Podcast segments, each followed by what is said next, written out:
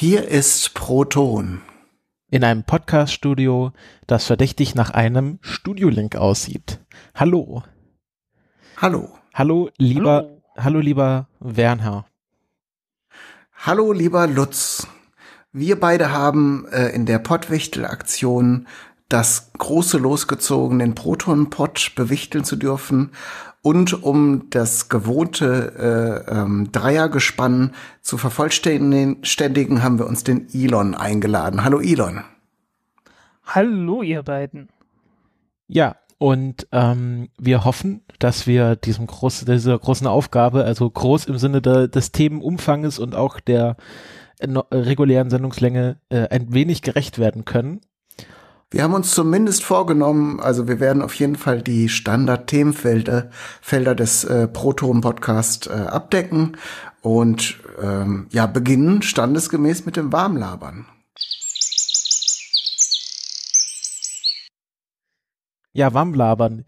Ich will mal mit einem saisonalen Thema anfangen zum Warmlabern. Grippeschutzimpfung. Ist natürlich ein bisschen spät, wenn man, äh, wenn man das jetzt hört, am 24. Dezember. Aber wie sieht's denn bei euch aus? Ich war nämlich. Gibt, ich, gibt es da eine Deadline? Oh, das klingt makaber jetzt in dem Zusammenhang, aber. Naja, ich glaube, es ist halt, äh, irgendwann ist halt fertig. Grippe ist potenziell tödlich, ne? Ja, also ja, ja. nee, sterben ja mehrere, mehrere hunderte oder tausende Menschen jedes Jahr an, an, der echten Grippe. Also es gibt ja Leute, die sagen, sie haben Grippe, aber dann ist es halt ein Schnupfen. Ja. Grippaler Infekt, kann genau. man auch sagen. Genau. genau. Ähm, nee, ich war nämlich heute bei der, das erste Mal seit, warte, ich habe hier meinen Impfpass liegen. Also ja, da das ist ein, ein Requisiten-Podcast jetzt auf einmal. Ich war das letzte Mal bei der Grippeschutzimpfung im Jahre 2005. Mhm. Ah, okay, dann brauche ich mich nicht übermäßig zu schämen. Ich war nämlich ehrlich gesagt noch nie. Ich dachte auch nicht, ich, ich, also ich war mir nicht bewusst, dass ich schon so oft bei der Grippeschutzimpfung war, aber ich war äh, ja eigentlich 2000, 2001, 2, 3, 5 und dann irgendwie nicht mehr. Ich war sogar 2005 zweimal am 9.1. und am 13.10. Also man kann auch noch im Januar die Grippeschutzimpfung bekommen. Und ähm, jetzt hat mich meine Kollegin im Büro so lange gepiesackt, bis ich dieses Jahr das auch mal mich aufgerafft habe. Also es ist ja eigentlich, eigentlich ist das ja äh, keine große Sache. Man geht da zum Arzt seiner Wahl oder zu einer Ärztin seiner Wahl. Ähm, und tatsächlich muss man auch, ich dachte auch, braucht man erst einen Termin und so. Mhm, und ich habe da angerufen, so, nee, kommen Sie vorbei, kriegen Sie eine kurze Spritze und dann war's das. Und äh, ja, ist, wichtig. ist aber auch nicht hundertprozentig äh, zuverlässig, weil es gibt ja sehr viele verschiedene Grippestämme und je nachdem, welcher gerade unterwegs ist, äh, also es, es kann immer bloß gegen ein paar geimpft werden, die halt gerade durch Dominanten sind und äh, wenn man jetzt zufällig einen von den anderen erwischt, dann äh, hat man Pech gehabt. Ja, aber trotzdem äh, besser etwas als gar nichts. Ja. Ich habe jetzt hier auch, ähm, steht da drauf, es ist Influvac Tetra. Also wahrscheinlich vier Grippestämme, die dort abgedeckt werden, wenn es Tetra heißt. Es war nicht in dem Tetra-Pack. Ähm, dann steht da was in CHB, wahrscheinlich Char Chargenbezeichnung oder sowas. Interessant. Ja, meine Ärztin meinte auch, dieses Jahr sei es besonders verträglich. Also hätte sich dieses Jahr noch niemand beschwert wegen übermäßigen Nebenwirkungen. Anscheinend ist das nicht jedes Jahr so. Hm. Also ich persönlich ähm, habe die Impfung, glaube ich, auch vor mehreren Jahren zum letzten Mal bekommen. Ähm, aber meine Tochter, meine Tochter Wichtel äh, äh, Dingensbums. Sag einfach deine Tochter. Es gibt, es gibt meine Tochter, Leute, genau, die, die eine Tochter haben. Genau. Meine Tochter äh, bekommt diese Impfung regelmäßig, weil sie eben ähm, unter anderem ein leichtes Asthma hat und äh, vermutlich durch diese verengten Atemwege ist das Infektrisiko größer, beziehungsweise wenn sie sich dann ähm, mit, mit so einem grippalen Infekt, Infekt äh, äh, infiziert, dann kann sich das schneller ausbreiten und sozusagen schneller eskalieren als bei anderen Menschen. Darum äh, hat ihre Kinderärztin schon immer gesagt, so wenn die Zeit ist, äh, Grippeimpfung gehört dazu. Äh, ganz witzig fand ich, dass äh, wir, wir haben jetzt äh, eine neue Kinderärztin und die fragte vor der Impfung noch, ob es eine Allergie gegen Hühnereiweiß gibt. Jetzt hatten wir, Könnte ich vielleicht denken, warum. ja, es ist relativ einfach. Ihr hattet mal Biounterricht, ne? Ähm, äh, ich glaube, das hätte ich irgendwann später mal gesehen. Bio habe ich ja, also, du weißt es einfach, Elon, dann erzähl's doch mal. Die, die vermehren, die vermehren einfach die Antikörper äh, in, in Eiern. Also nicht die Antikörper, genau. Blödsinn, äh, die Viren selbst. Die Virenstämme selbst werden in Eiern vermehrt und äh, dann aus den Eiern wieder extrahiert und ähm, dann kann mit Sicherheit ein bisschen Hühnereiweiß äh, da irgendwie mit drinnen bleiben. Ah ja, da, also das habe ich nicht im Bio gelernt. Aber ich hatte auch, ich habe auch Bio. Äh, ich glaube, wir hatten damals beigebracht bekommen, dass das mit irgendwelchen äh, Hühnern, äh, Hühnern nicht, äh, äh, Pferden oder Kühen oder so. Genau, das äh, habe ich auch noch gehört, dass das früher Pferde. Also beim Pocken war es ja sowieso wurden. Kuhpocken, ne? Ja. Mag auch an, an dem äh, an dem Krankheitserreger liegen. Äh, in, wie du schon sagst, in manchen Fällen werden, glaube ich, die Antikörper extrahiert und in manchen Fällen werden einfach nur die Krankheitserreger vermehrt und dann geschwächt, äh, also die geschwächten äh, das ist Viren. Der, das ist der eigentliche, das ist das eigentliche Impfen. Äh, ich hm. hatte mich bloß versprochen gehabt. Aber ich meine, es gäbe auch so Varianten, wo die Antikörper quasi gewonnen werden, oder war das jetzt ein ähm, das gibt, Gut, das, das ist jetzt gefährliches Halbwissen. Nee, nee, das, das ist, äh, das gibt's auch, äh, das ist dann, äh, wie nennt sich das? Ich glaube, das ist der passive Schutz dann sozusagen. Äh, das ist dann wirklich für akute Fälle, also wenn, wenn jemand wirklich krank ist und es für die mhm. Impfung praktisch zu spät ist, dass man dem halt einfach Antikörper gibt, damit äh, die Krankheit äh, erstmal eingedämmt wird. Mhm. Das kann man schon machen. Aber vermutlich aufwendiger als die, einfach die Viren zu nehmen und äh, ein bisschen, bisschen anzuschießen. Ah, hier ja, vermutlich. In der Wikipedia steht auch, welche, ähm, welche Virenstämme dieses Jahr weggeimpft werden. Nämlich einmal, ähm, okay, das ist eine lange hier A, Michigan 45 2015. Also wahrscheinlich wann er entdeckt wurde und wo. Dann H1N1, PDM 09 Like ein Facebook-Virus. ähm, und dann A Singapur, also wahrscheinlich einer aus Singapur, äh, INF IMH 160019 2016, H3N2 like, also oder wahrscheinlich sieht er so aus, ist ja schon so ein ähnliches und dann einer aus von 2017 Colorado, Colorado. Und äh, dann gibt es auch im Vierfachimpfstoff einen aus äh, Phuket.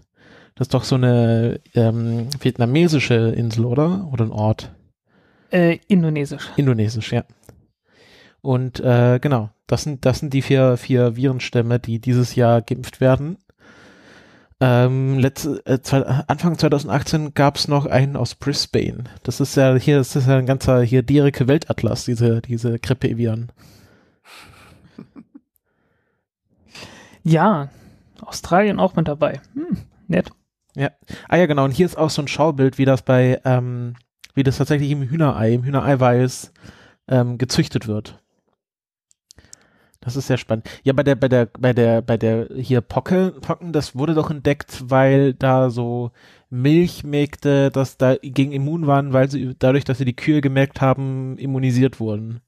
So wurde doch ja, weil sie, quasi weil sie selber an den Händen so eine Art Pockenmarken bekommen haben. Also was halt so genauso aussah wie Pocken, aber waren halt Kuhpocken und keine, keine menschlichen Pocken. Äh, so dass man das überleben konnte. Mhm. Oder mit sehr hoher Chance überlebt hatte. Ohne dass man äh, auch total entstellt wurde, wie es halt bei den Pocken so normal war. Und äh, dann hat man gesagt, hey, das, das können wir ja auch mit Absicht machen. Und äh, ja, hat man auch. Ja. Das hat dann ja, also äh, hat man dann verbreitet. Äh, Katharina die Große war, glaube ich, eine von denen, die das in Russland zum Beispiel gemacht hatten. Also die soll da einfach bloß, weil, weil halt äh, in ihrem Umfeld schon sehr viele Leute Pocken hatten und sie halt noch nicht und es äh, gewisse Befürchtungen gab, dass sie irgendwann Pocken kriegen könnte und sterben daran. Das wäre blöd, äh, auch so für Thronfolge und so. Von daher gab es da ein großes Interesse, dass man, äh, dass man auch im Adel die, die Leute ähm, geimpft hat. Einfach bloß, um nicht wegzusterben, weil ist ja blöd.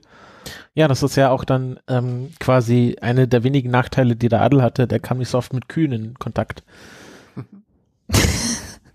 ja, aber ich glaube, die Kühe haben nicht ausgereicht, um die, äh, um, um die Pocken einzudämmen. Ja, ich hatte gerade überlegt, es gibt ja auch äh, Chickenpox, aber das ist einfach nur die englische Variante von Windpocken. Und ähm, das ähm, kriegt man ja, ich weiß nicht, hattet ihr Windpocken? Ich hatte, glaube ich, Windpocken. Windpocken hatte ich, glaube ich, ja.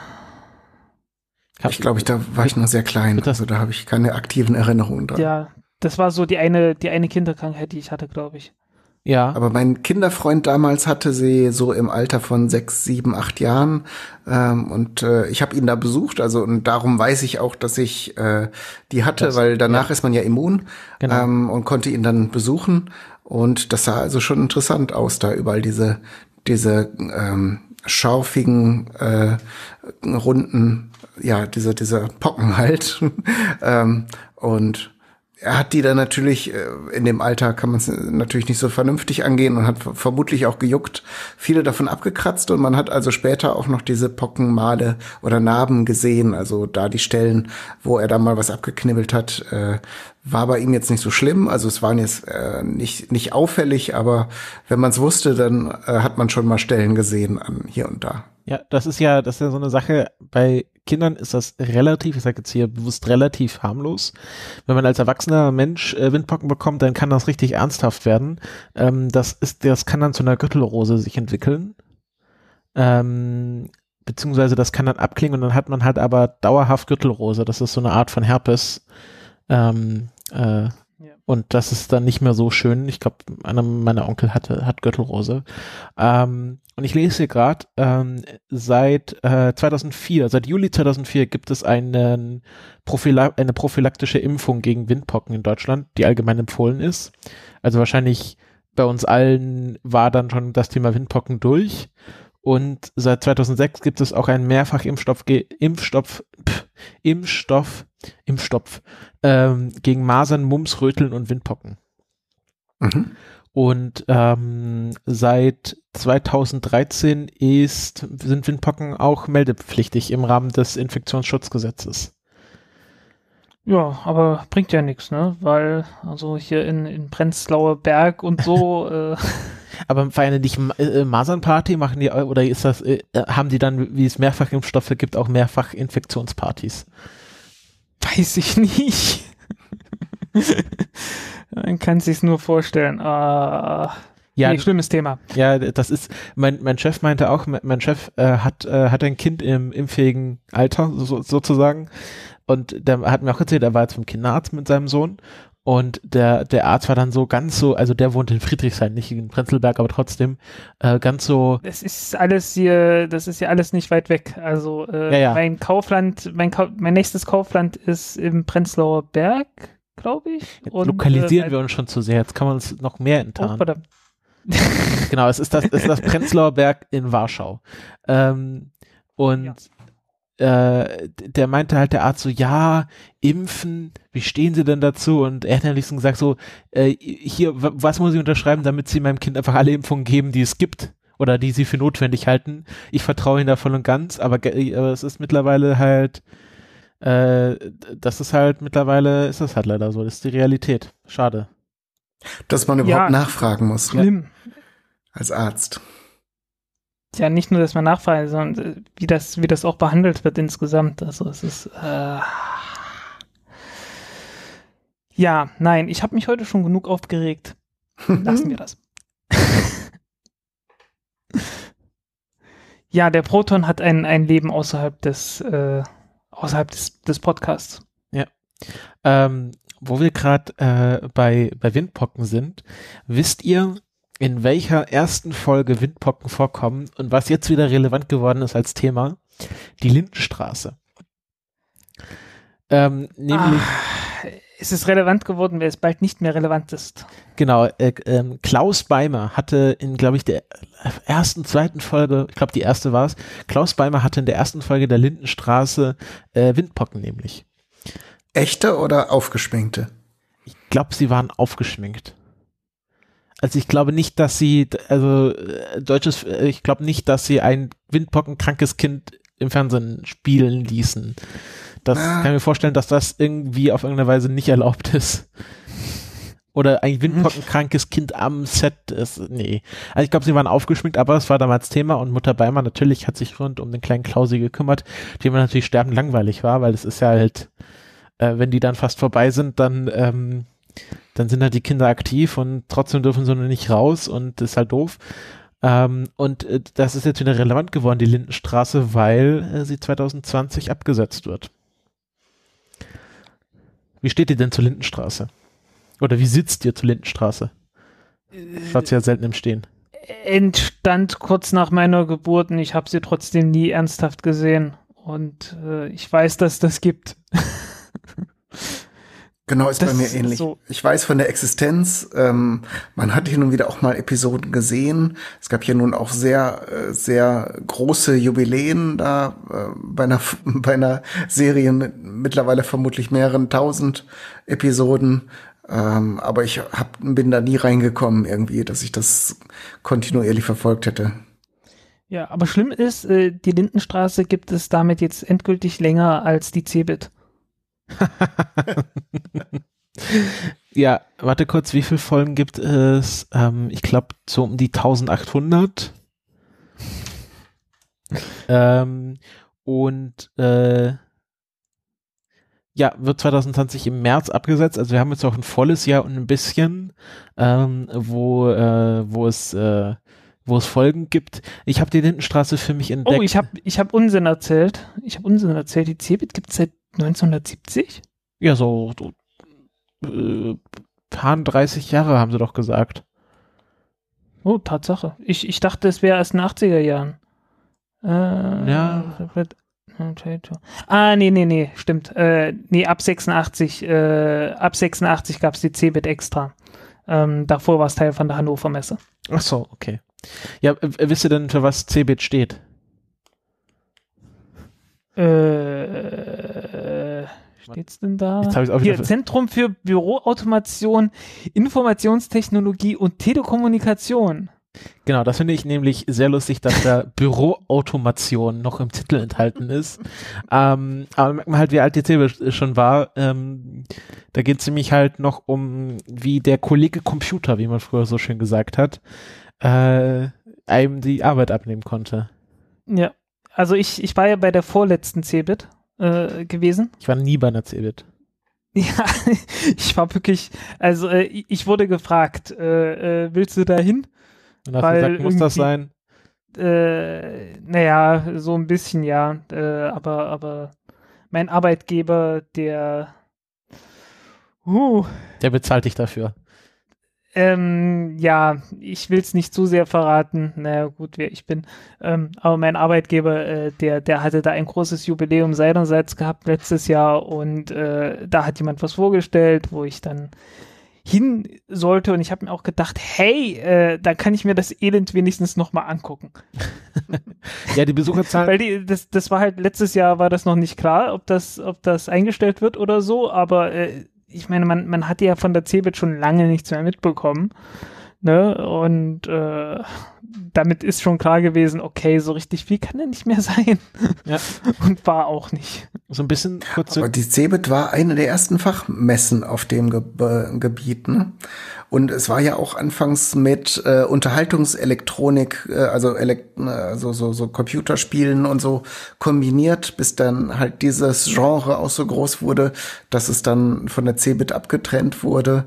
Und mittlerweile gibt's ja auf der ganzen Welt auch genug andere Messen. Also ja, da, da ist halt die, ähm, ähm, wie heißt sie, ähm, die CES in Las Vegas, die Consumer Electronics Show ist, ja. glaube ich, so der. E3 war, gibt's auch noch? Ne? Ja, aber das ist Videospiel, oder? Das ist so, mhm. Electronic Entertainment Expo. Ja, ja, ja. Äh, aber die, ich glaube, die, die CES ist so für äh, Haushalt oder Konsumerelektronik, glaube ich, gerade so die, das größte Event.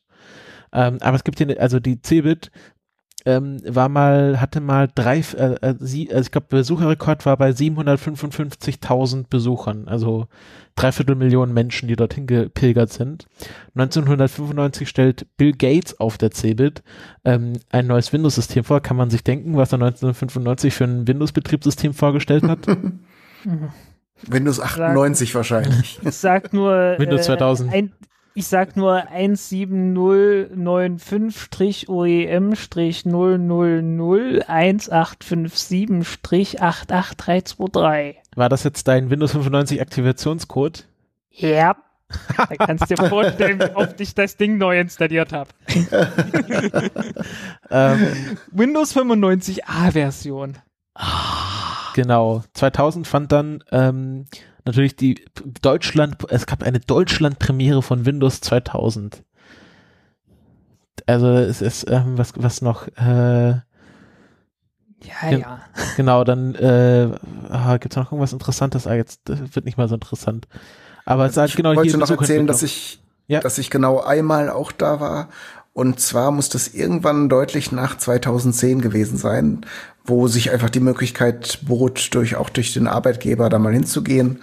Und ich auch dachte, ähm, ich, mein Bruder ist ja ist ja eigentlich der Nerd in unserer Familie.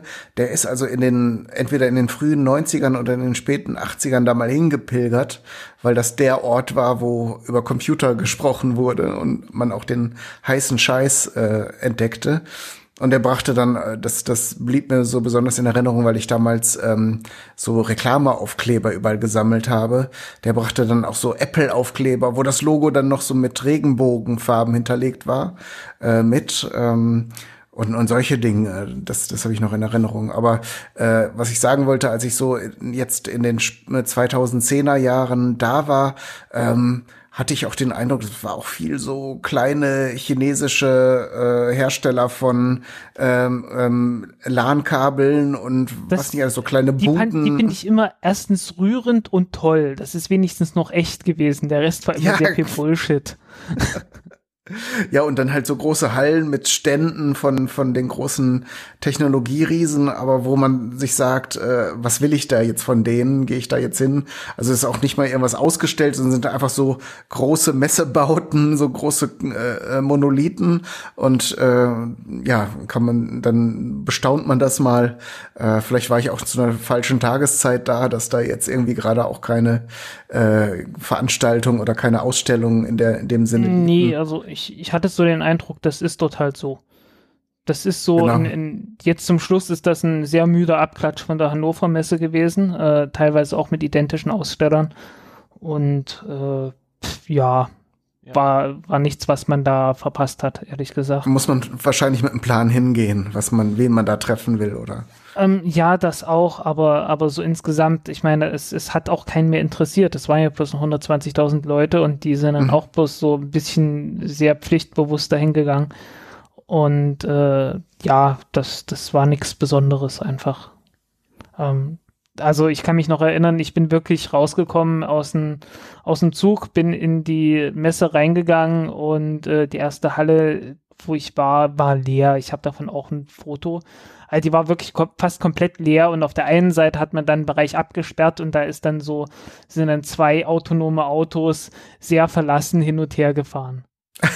Das war wirklich, das war wirklich. Und fühlten sich unterfordert in der großen. Ja, also es war wirklich ein, ein sehr, sehr trauriges Bild, wo ich da auch schon sofort wusste, okay, irgendwie, das Ding macht's nicht mehr lange.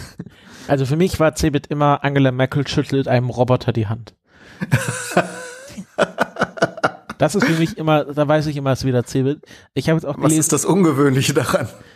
Nee, nee, das, das ist nicht das, das ist das, also ich finde das irgendwie, das soll ja sowas wie Zukunft repräsentieren, dass ähm, der, die Bundeskanzlerin einem Roboter die Hand gibt, also so Kontakt Mensch-Maschine, aber im Grunde ist das immer das gleiche Bild seit 20 Jahren.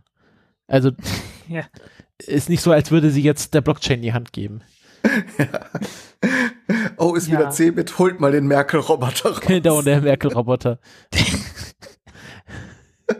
Ähm, Also der Roboter, der Merkel die Hand schüttelt. ne? Ja, genau. Also Merkel ist natürlich kein Roboter. Ähm, äh, ich habe jetzt auch gelesen, dass dieses Jahr äh, die Cebit ähm, viele Aussteller an die Computex aus in Taiwan verloren hat, zudem. Ähm, also auch viele Aussteller gerade aus Asien. Also da werden quasi von beiden Seiten, also von USA und Asien, beziehungsweise China, Tai ähm, äh, Leute abgezogen und Aussteller Ja. und äh, das ist halt schwierig. Wir haben halt auch in Deutschland nichts mehr. Was irgendwie Noch nicht mal so 5G. wirklich spannend wäre da in der Richtung. IT, Computertechnik, was, was haben wir denn hier, was da spannend wäre? Ich wüsste jetzt nicht, dass wir da sonderlich viel haben. Ach, wir haben doch also ganz tolle Sachen wie, ähm, wie heißt dieses von Springer, dieses Passwortsicherheitssystem, ähm, äh, Fremi oder so. Äh, warte, äh, Springer Verimi oder so. Das ist so, ein, auch so eine ja. Totgeburt. Genau, Verimi. Ja, aber wie gesagt, irgendwie in, in, Deutschland ist halt gar nichts mehr in der Richtung los. Ich meine, ja. wir haben noch nicht mal ein Handynetz. Ja, das ist halt, wenn man sich überlegt, 1995 stellt Bill Gates auf der Cebit äh, Windows 95 vor. Äh, also quasi um das als wie hoch die Cebit und damit quasi die deutsche Digitalisierung ja. stand und äh, vier Jahre später, vier Jahre später wird UMT, werden die UMTS-Frequenzen versteigert für 100 Milliarden D-Mark. Das waren 52 Milliarden Euro. Und äh, wir haben uns bis heute nicht davon erholt. Ja, also das ist auch so, so wie man, wie man quasi einen schönen Vorsprung ganz, ganz schnell in den Sand setzen kann. Das ist so ein bisschen wie ähm, die USA beim Weltraum es ganz schnell gegen die Wand äh, oder gegen die Atmosphäre gefahren haben in dem Fall. Ähm, und äh, ja, das ist, man darf sich da halt nicht ausruhen, beziehungsweise ähm, nicht vergessen, äh, dass man noch ein bisschen weiterdenken muss. Ja. Stichwort Daten. Wobei, wobei auch insgesamt die die ganze Computertechnik, dadurch, dass jetzt Moore's Law langsam endgültig den Todeshauch gehaucht hat, äh, war das also und das auch schon seit zehn Jahren eigentlich nicht mehr existent ist. Ist das durch den Intel ähm, äh, durch den Intel League ähm, nicht eher so, dass Moore's self-fulfilling prophecy, also weil Moore das weil Moore gesagt hat, es muss schneller werden, haben sie schneller gemacht? Nö, nö, Moore hat ja damals einfach bloß gesagt, naja, in letzter Zeit war es halt so. Das war in 70er Jahren. Ja, ja. dass es Moore nicht so gemeint meine, hat, ist klar, noch, aber dass sie Haben sie noch so Mikrometer große äh, Bauteile drin gehabt? Nee, ich meine halt, ähm, die haben gesagt, es, es muss ja schneller werden, also müssen wir es jetzt unbedingt schneller machen. So nach dem Motto, äh, es ist ja bisher immer schneller geworden, dass, dass es da mal so ein, dass quasi der Anstieg nicht immer, äh, nicht immer exponentiell laufen kann, sondern mal so einen Sattel erreicht. Ähm, das hat dabei Intel niemand berücksichtigt, wahrscheinlich. Oder niemand wahrhaben um, wollen? Ja, man hat es halt versucht. Man hat halt gedacht, man kann das immer noch ein Stück kleiner machen und dann ist man, man ist aber nicht rechtzeitig äh, zur nächsten Technologie übergegangen.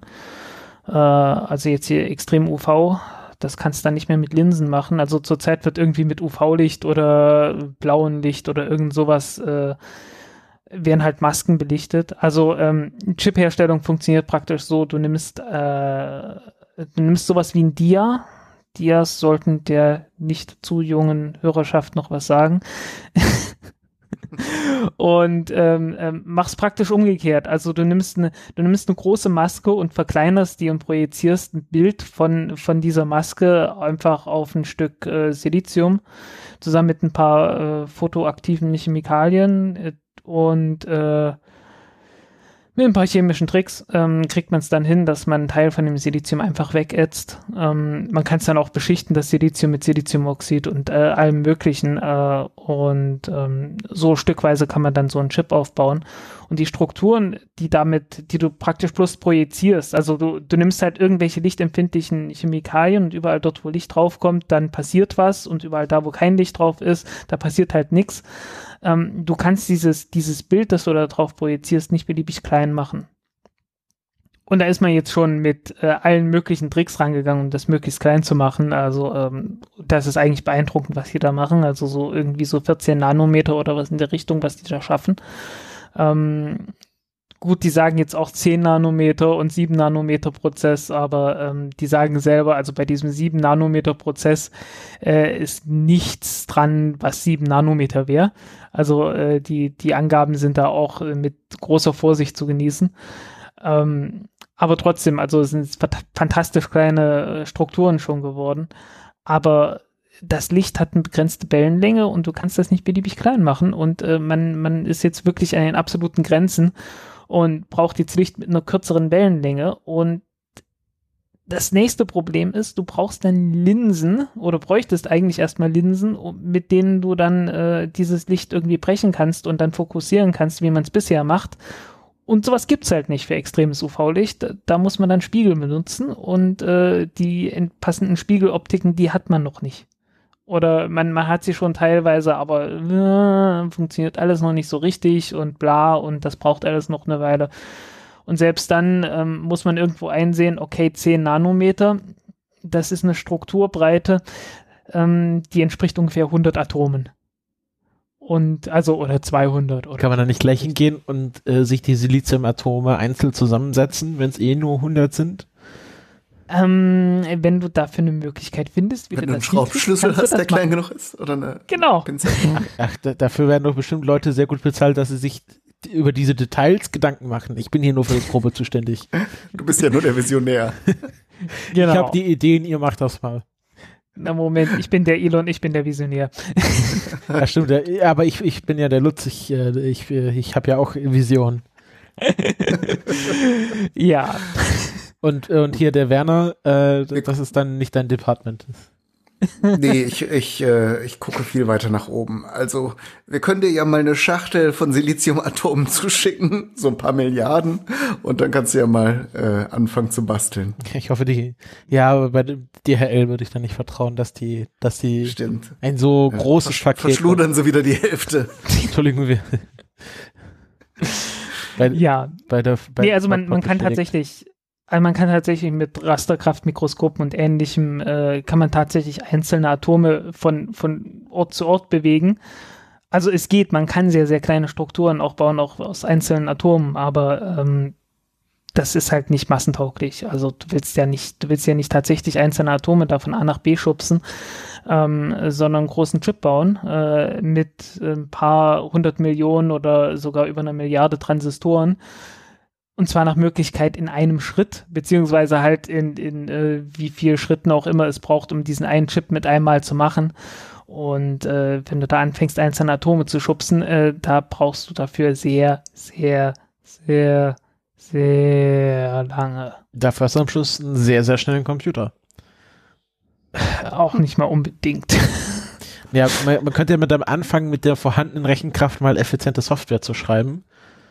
Ja, das wäre in der Tat mal eine Maßnahme. Damit, damit, das ist ja der Punkt. Dadurch, dass jetzt dann die Rechenkapazität oder auch dann vielleicht auch die Speicherkapazität irgendwann mal wieder an einem Ende limitiert ist, ist dann wieder die Kreativität der Entwickler gefragt, die eben nicht sagen können, okay, ich schiebe jetzt einfach mal Datenmenge X von hier nach da, äh, sondern dann eben auch sehen müssen, wie sie solche, solche Prozesse wieder optimieren können äh, und mit, mit äh, dann ähm, ja, reduzierten Ressourcen arbeiten. Das hat ja am Anfang der Computer äh, oder der Software äh, auch gut funktioniert. Kommen wir vielleicht ja am Ende noch mal, was Leute mit geringen Mitteln an, an großartigen Dingen geleistet haben, vielleicht sogar gerade weil sie eben nicht so viel, so viele Möglichkeiten hatten.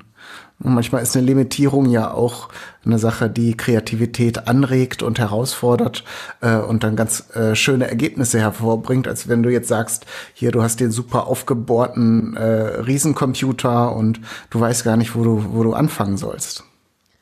Ja, aber so langsam, so langsam kommt man hin. Also ähm, zum Beispiel halt jetzt bei AlphaGo, äh, also diesem Go-Computer, der dann auch tatsächlich mal besser als ein professioneller Spieler war das ist halt nicht möglich geworden durch einfach größere Rechenkraft. Also hätten die einfach bloß die alten Programme auf den Computern laufen lassen heutzutage, da wäre auch nichts Besseres rausgekommen. Also schon was Besseres, aber nicht, nicht so gut. Ähm, das ging tatsächlich nur durch äh, bessere Software und äh, Softwarefortschritte, die man wirklich jetzt in den letzten zwölf Jahren gemacht hat. Mhm. Also vor zwölf Jahren fing das irgendwie an, dass man angefangen hat, mit äh, Monte Carlo-Algorithmen zu arbeiten, also dass man aufgehört hat zu sagen, ja, guck dir das Brett an und äh, hier sind folgende Algorithmen, die du nach und nach abarbeitest, um dann deinen Stein zu setzen und stattdessen gesagt hat, ey, äh, äh, spiel mal einen zufälligen Stein und dann spielst du noch einen zufälligen Stein und noch einen und so weiter und so weiter, bis das Spiel zu Ende ist und dann guckst du, ob du gewonnen hast. Wenn du gewonnen hast, dann merkst du dir, was dein erster Zug davon war.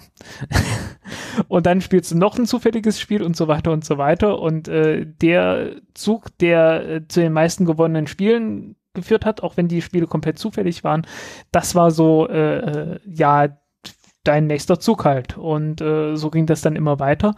Und das war tatsächlich schon der erste Sprung gewesen in der, in der Verbesserung der, der Spielleistung. Und ähm, was dann später noch dazu kam, ist, dass man diesen Zufall kombiniert hat mit diesen neuralen Netzwerken, dass man ähm, halt praktisch äh, ausgewertet hat, die Spiele die ähm, tatsächlich am Anfang so Amateure gespielt haben, so Typen wie ich halt, äh, beziehungsweise etwas bessere Leute, ähm, auf einem Server, wo ich auch spiele, zum Beispiel in der, hier in der, in der Go-Bundesliga. Äh, und da, also man hat das halt ausgewertet, hat das Ganze in, in eine Matrix letzten Endes reingegossen und äh, ein neurales Netz damit äh, trainiert. Und dieses neurale Netz ist halt letztendlich diese Matrix und äh, die schmeißt dann praktisch nur raus, ja, die folgenden Spiele, die folgenden Spielzüge sind besonders interessant und ähm, dann sind die folgenden Spielzüge dann halt die ersten, die man erstmal mit zufälligen Spielen weiter auswertet.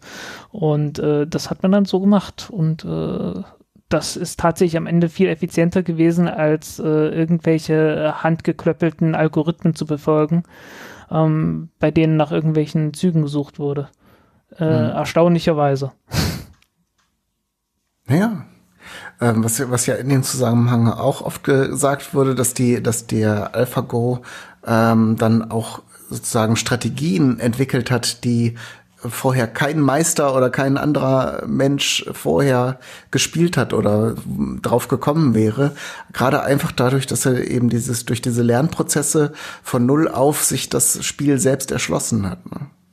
Also von Null auf hat er sich sehr nicht erschlossen. Er hat ja erstmal, äh, also gerade die Variante, die gegen Lee Sedol gespielt hat, die hat ja äh, durchaus von anderen menschlichen Spielern äh, die Spiele erstmal gehabt.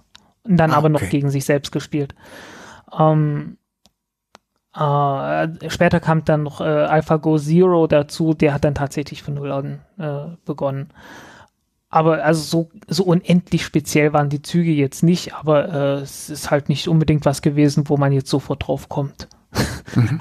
wenn man die, wenn man die Züge so sieht. Also ich schon gar nicht, weil, also äh, ich bin halt so mittelprächtiger Amateur, nicht sonderlich toll. Ähm, aber ja, und er hat halt ein paar Züge auch gespielt, die eigentlich verpönt sind, einfach bloß. Also die, die waren einfach immer verschrien als, nee, das, das, das, das macht man doch nicht. Und das ist. Okay. Nee, das weißt du, ob, da, ob diese sind da halt nicht das, das war so, das war so Tradition mehr oder weniger, dass man bestimmte Dinge nicht tut. Und er hat es trotzdem getan und einfach bloß bewiesen, ja, das ist trotzdem gut. Ja. Äh, weißt du zufällig, ob diese Züge jetzt nicht mehr verpönt sind? Äh, ich spiele sie ja jetzt. ja, okay, gut. nee, und, und äh, wurden auch von, wurden dann auch von Profis übernommen. Also äh, man muss auch sagen, AlphaGo wurde in, bei den Profis äh, sehr gut aufgenommen. Weil gerade die allerbesten Spieler der Welt, äh, die hatten keine Gegner mehr, ne? Äh, musst dir halt vorstellen, ne? Du bist der beste Spieler der Welt. Gegen wen willst du jetzt spielen? Ja, das ist, äh, dann brauchst du halt die Maschine. Ist ja auch gerade mhm. wieder, wieder Schachweltmeisterschaft, oder? Ja, äh, beziehungsweise ist vorbei gewesen. Ne? Die haben irgendwie bloß unentschieden gespielt. Das kann dir im Go nicht passieren. Äh, nee, weil ich, ich, ich finde das spannend ähm, zum Thema E-Sport. Da irgend so ein Sportminister aus irgendeinem Bundesland meinte, ja, hier nur zwei Finger bewegen, das ist ja kein Sport. Ähm, wo, äh, wo dann darauf hingewiesen wurde, dass er neulich doch so stolz war, dass auch Schach und äh, der Sportschützen gefördert wurden vom Sportministerium. Und ja.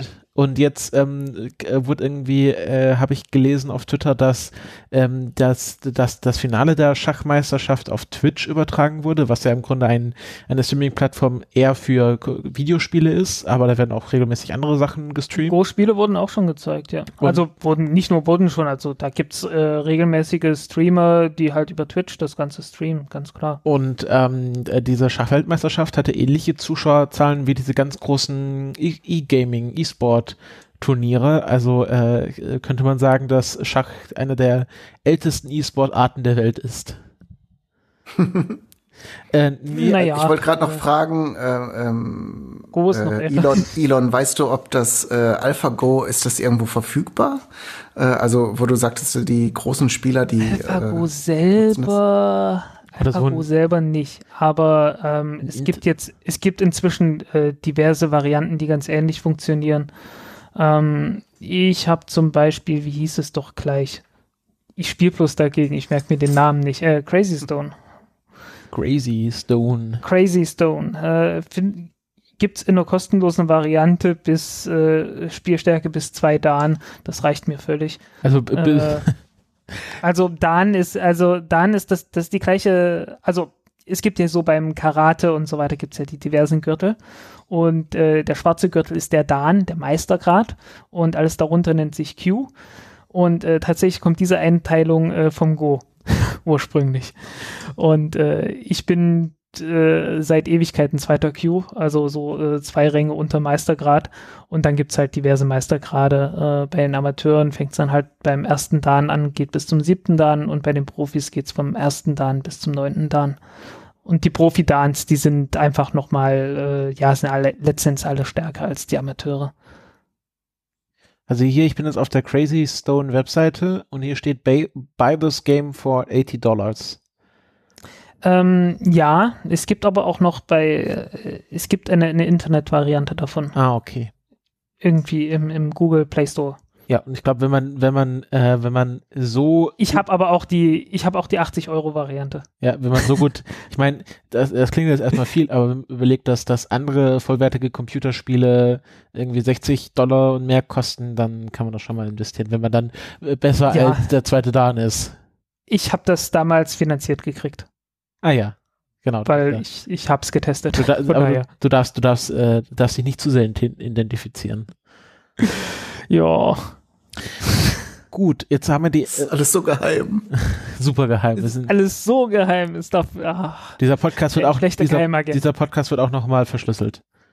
Genau. Und wir, wir tragen übrigens alle Sonnenbrillen, damit uns nicht erkennt. Sonnenbrille, lange Mäntel und äh, äh, mein Computerinterface ist auch immer grüne Schrift mit schwarzem Hintergrund. Mhm. Damit, Und äh, ey du, falls hier jemand von euch ein E kaufen möchte, ne? ja, Genau. wie hieß der äh, Chemil? Es, es erinnert mich jetzt gerade an, Schlemiel? an Johnny Mnemonic. Was war das? Das kenne ich nicht. Johnny Oh. Mnemonic ist doch mit, ähm, sag mal schnell. Äh, Hier, der, der Diesem auch Schauspieler. gespielt hat. Keanu ja, Reeves. Keanu Reeves. Ja, So ein äh, früher. Cyberpunk-Film. Sehr cool. Ist ein, ist ein, ist ein toller Schinken. Mhm. Äh, wir, Richtig sind, Cyberpunk. wir sind jetzt so, Notier langsam, dir das. so langsam mit Notier der, dir das. Notier dir das. ja, Werner, äh, Walter, äh, Lutz. Karl-Heinz. ähm, wir sind jetzt langsam mit der ersten Stunde durch Mhm. und ich glaube, wir haben uns so, wir haben uns warm gelabert. Würde ich auch sagen. Dann ähm, Bin ich dran. Walter. Warte kurz, ich muss noch eben hier. Weiter im Text. Werner. Werner, Werner, Werner Walter. Warte.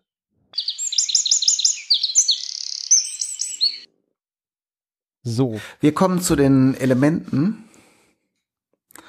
Und äh, da wir ja jetzt eine außerordentliche Folge produzieren ähm, und das auch nicht zum ersten Mal passiert, äh, haben wir den, die gleiche Strategie verfolgt wie andere äh, Wichtel vor uns, dass wir nämlich nicht einen ähm, aus, aus der Perioden, aus den, aus der Periodentafel der Elemente ein Element auswählen, um nicht zurück oder vorgreifen zu müssen.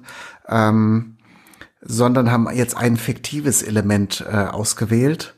Und bevor ich es jetzt nenne, äh, wir haben, ich habe äh, eins vorgeschlagen und fand das eine total coole Idee. Und habe jetzt eben noch mal in eine zufällig ausgewählte Proton-Pod-Folge reingehört, um mir so auch so ein bisschen den Stil und so den, das, den Spirit vom Proton-Pod anzueignen.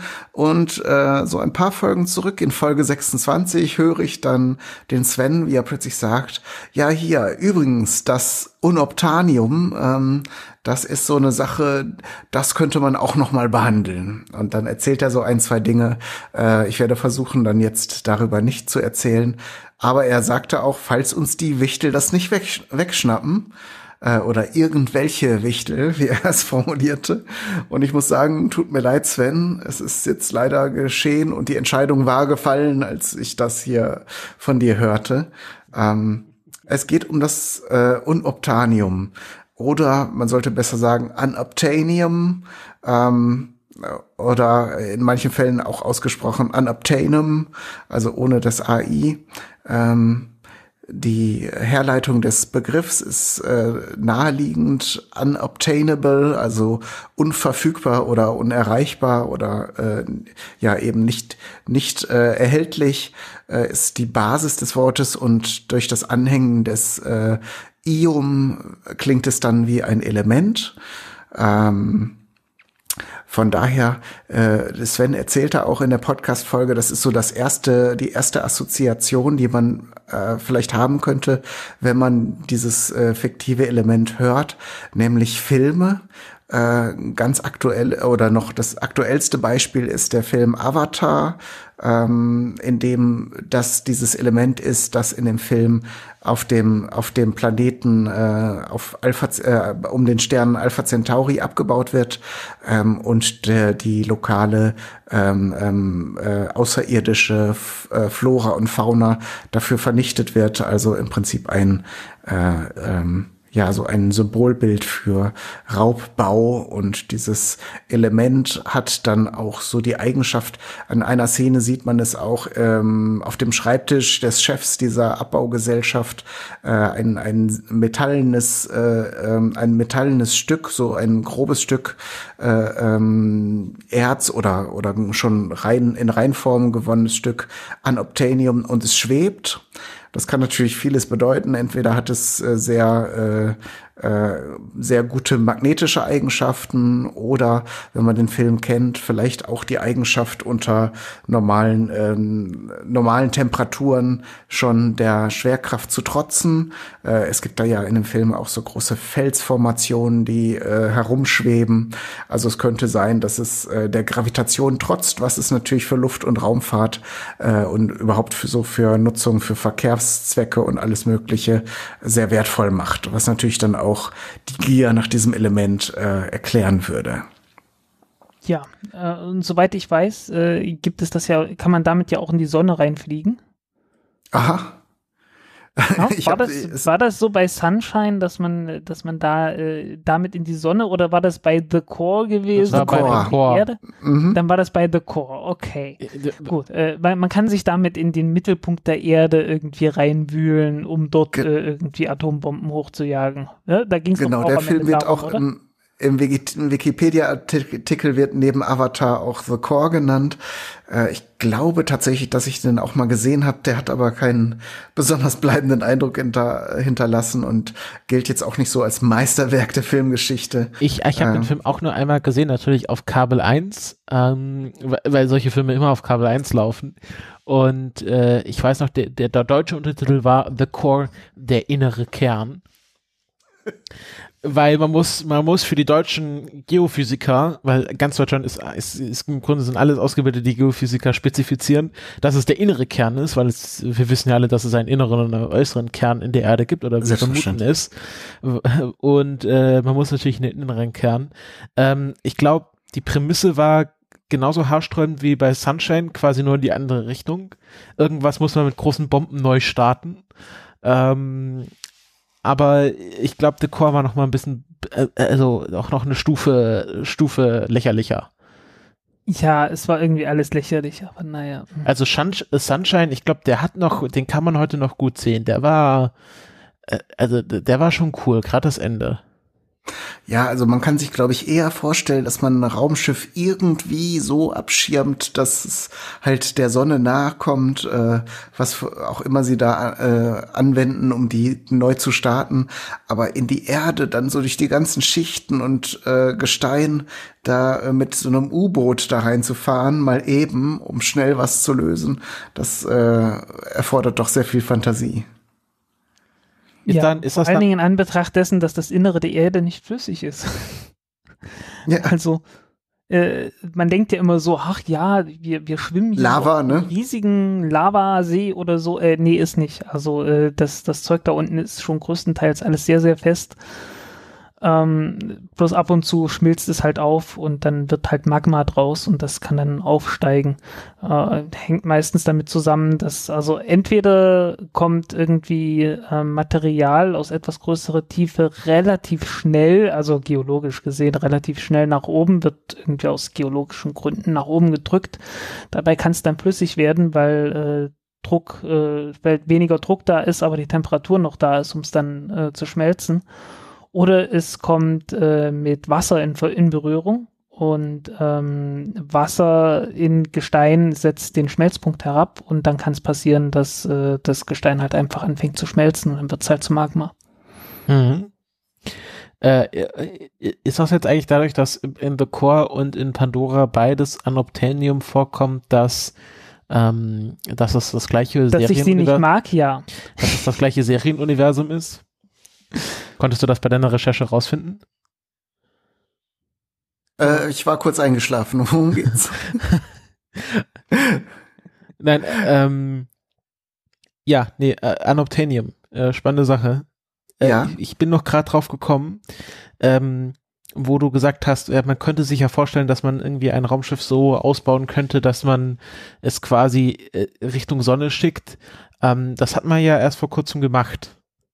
Mhm. Mit der Parker Solar Probe ein Satellit, der, ähm, wenn man es äh, ganz unwissenschaftlich ausdrückt, in die Atmosphäre der Sonne fliegt. Die Sonne hat natürlich keine Atmosphäre, so wie die Erde es hat, aber sie hat eine Corona. Und ähm, dort hat man auch natürlich ein sehr großes Hitzeschild für gebraucht und ähm, quasi die realweltliche Entsprechung zu Anobtanium wäre in diesem Fall äh, Carbon-Carbon-Fiber, also ähm, Kohlefaserstoff mit Kohlefaserstoff verstärkt. Ähm, und das sehr dick und dahinter hat man dann im Grunde die ganze Sonde versteckt vor der mhm. Sonne. Und das wäre quasi, wenn man sagt, okay, eine realweltliche Vergleich zu Anoptenium wäre dann quasi Kohlenstofffaser äh, auf eine bestimmte Form verwebt. Ich weiß nicht, Elon, ähm, ob du da spontan mehr dazu sagen kannst. Ähm, ich war kurz abgelenkt tatsächlich von der NASA, von der Nachricht der NASA. Ja, ähm, ich hab, also ja? Vielleicht, vielleicht wird deine Frage dadurch beantwortet, dass diese, dieser Stoff, Anoptanium, ist jetzt nicht nur ähm, ein Begriff, der in der Science Fiction Verwendung findet. Tatsächlich ist der Ursprung wesentlich früher, nämlich äh, zuerst die Erwähnung findet er im Jahr 1957 in einer, ähm, einer Zeitung, äh, in einem Zeitungsartikel einer Zeitung aus Michigan, ähm, wo ein, äh, ein ähm, Offizier der Wright-Patterson Air Force Base zitiert wird. Ähm, der äh, hat nämlich die Spezifikationen für das ultimative Material, äh, das die Air Force verwenden möchte, äh, aufgestellt. Ähm, er ist äh, Major General William Osenta, ähm, der Chef der oh, Procurement, weiß jetzt gerade nicht den Begriff and Production und er beschreibt es äh, also auf diese, dieses, dieses Material, was sie brauchen, auf diese Art. Es muss also praktisch ge gewichtslos sein, unendlich stark. Es muss äh, jeden Grad von Hitze, ähm, ähm, Verarbeitung, also äh, äh, Drechseln, ähm, Schmieden und äh, ähm, ja, andere Verarbeitung mit großer Leichtigkeit über sich ergehen lassen und es müsste äh, zu einem äh, quasi sehr geringen Preis verfügbar sein. Wir haben dieses Material noch nicht gefunden, äh, sagt General Center, äh, aber wir haben schon einen Namen für, it, äh, für, für es. Äh, wir nennen es Anoptanium. Also es ist so ein ironischer Artikel, aber es beschreibt so ein bisschen, dass man sucht nach dem Optimum eines Materials und dieser, diese Art der Verwendung ist, glaube ich, im, im Englischen beziehungsweise in, in Amerika im alltäglichen Sprachgebrauch noch äh, häufiger als hier. Also wir haben hier kein Äquivalent. Ähm, da, da ist es wohl häufiger, auch wenn du sagst, äh, ja, ich könnte es machen, aber ich bräuchte etwas Anoptanium dafür. Also im Grunde könnte ich es, aber mir fehlt so der, der, das richtige Mittel dafür. Also der, der um, St. Nimmerleinstag sozusagen. Im Prinzip ja, das genau. äh, äh in, Der St. Nimmerleinstag unter den Elementen. Genau.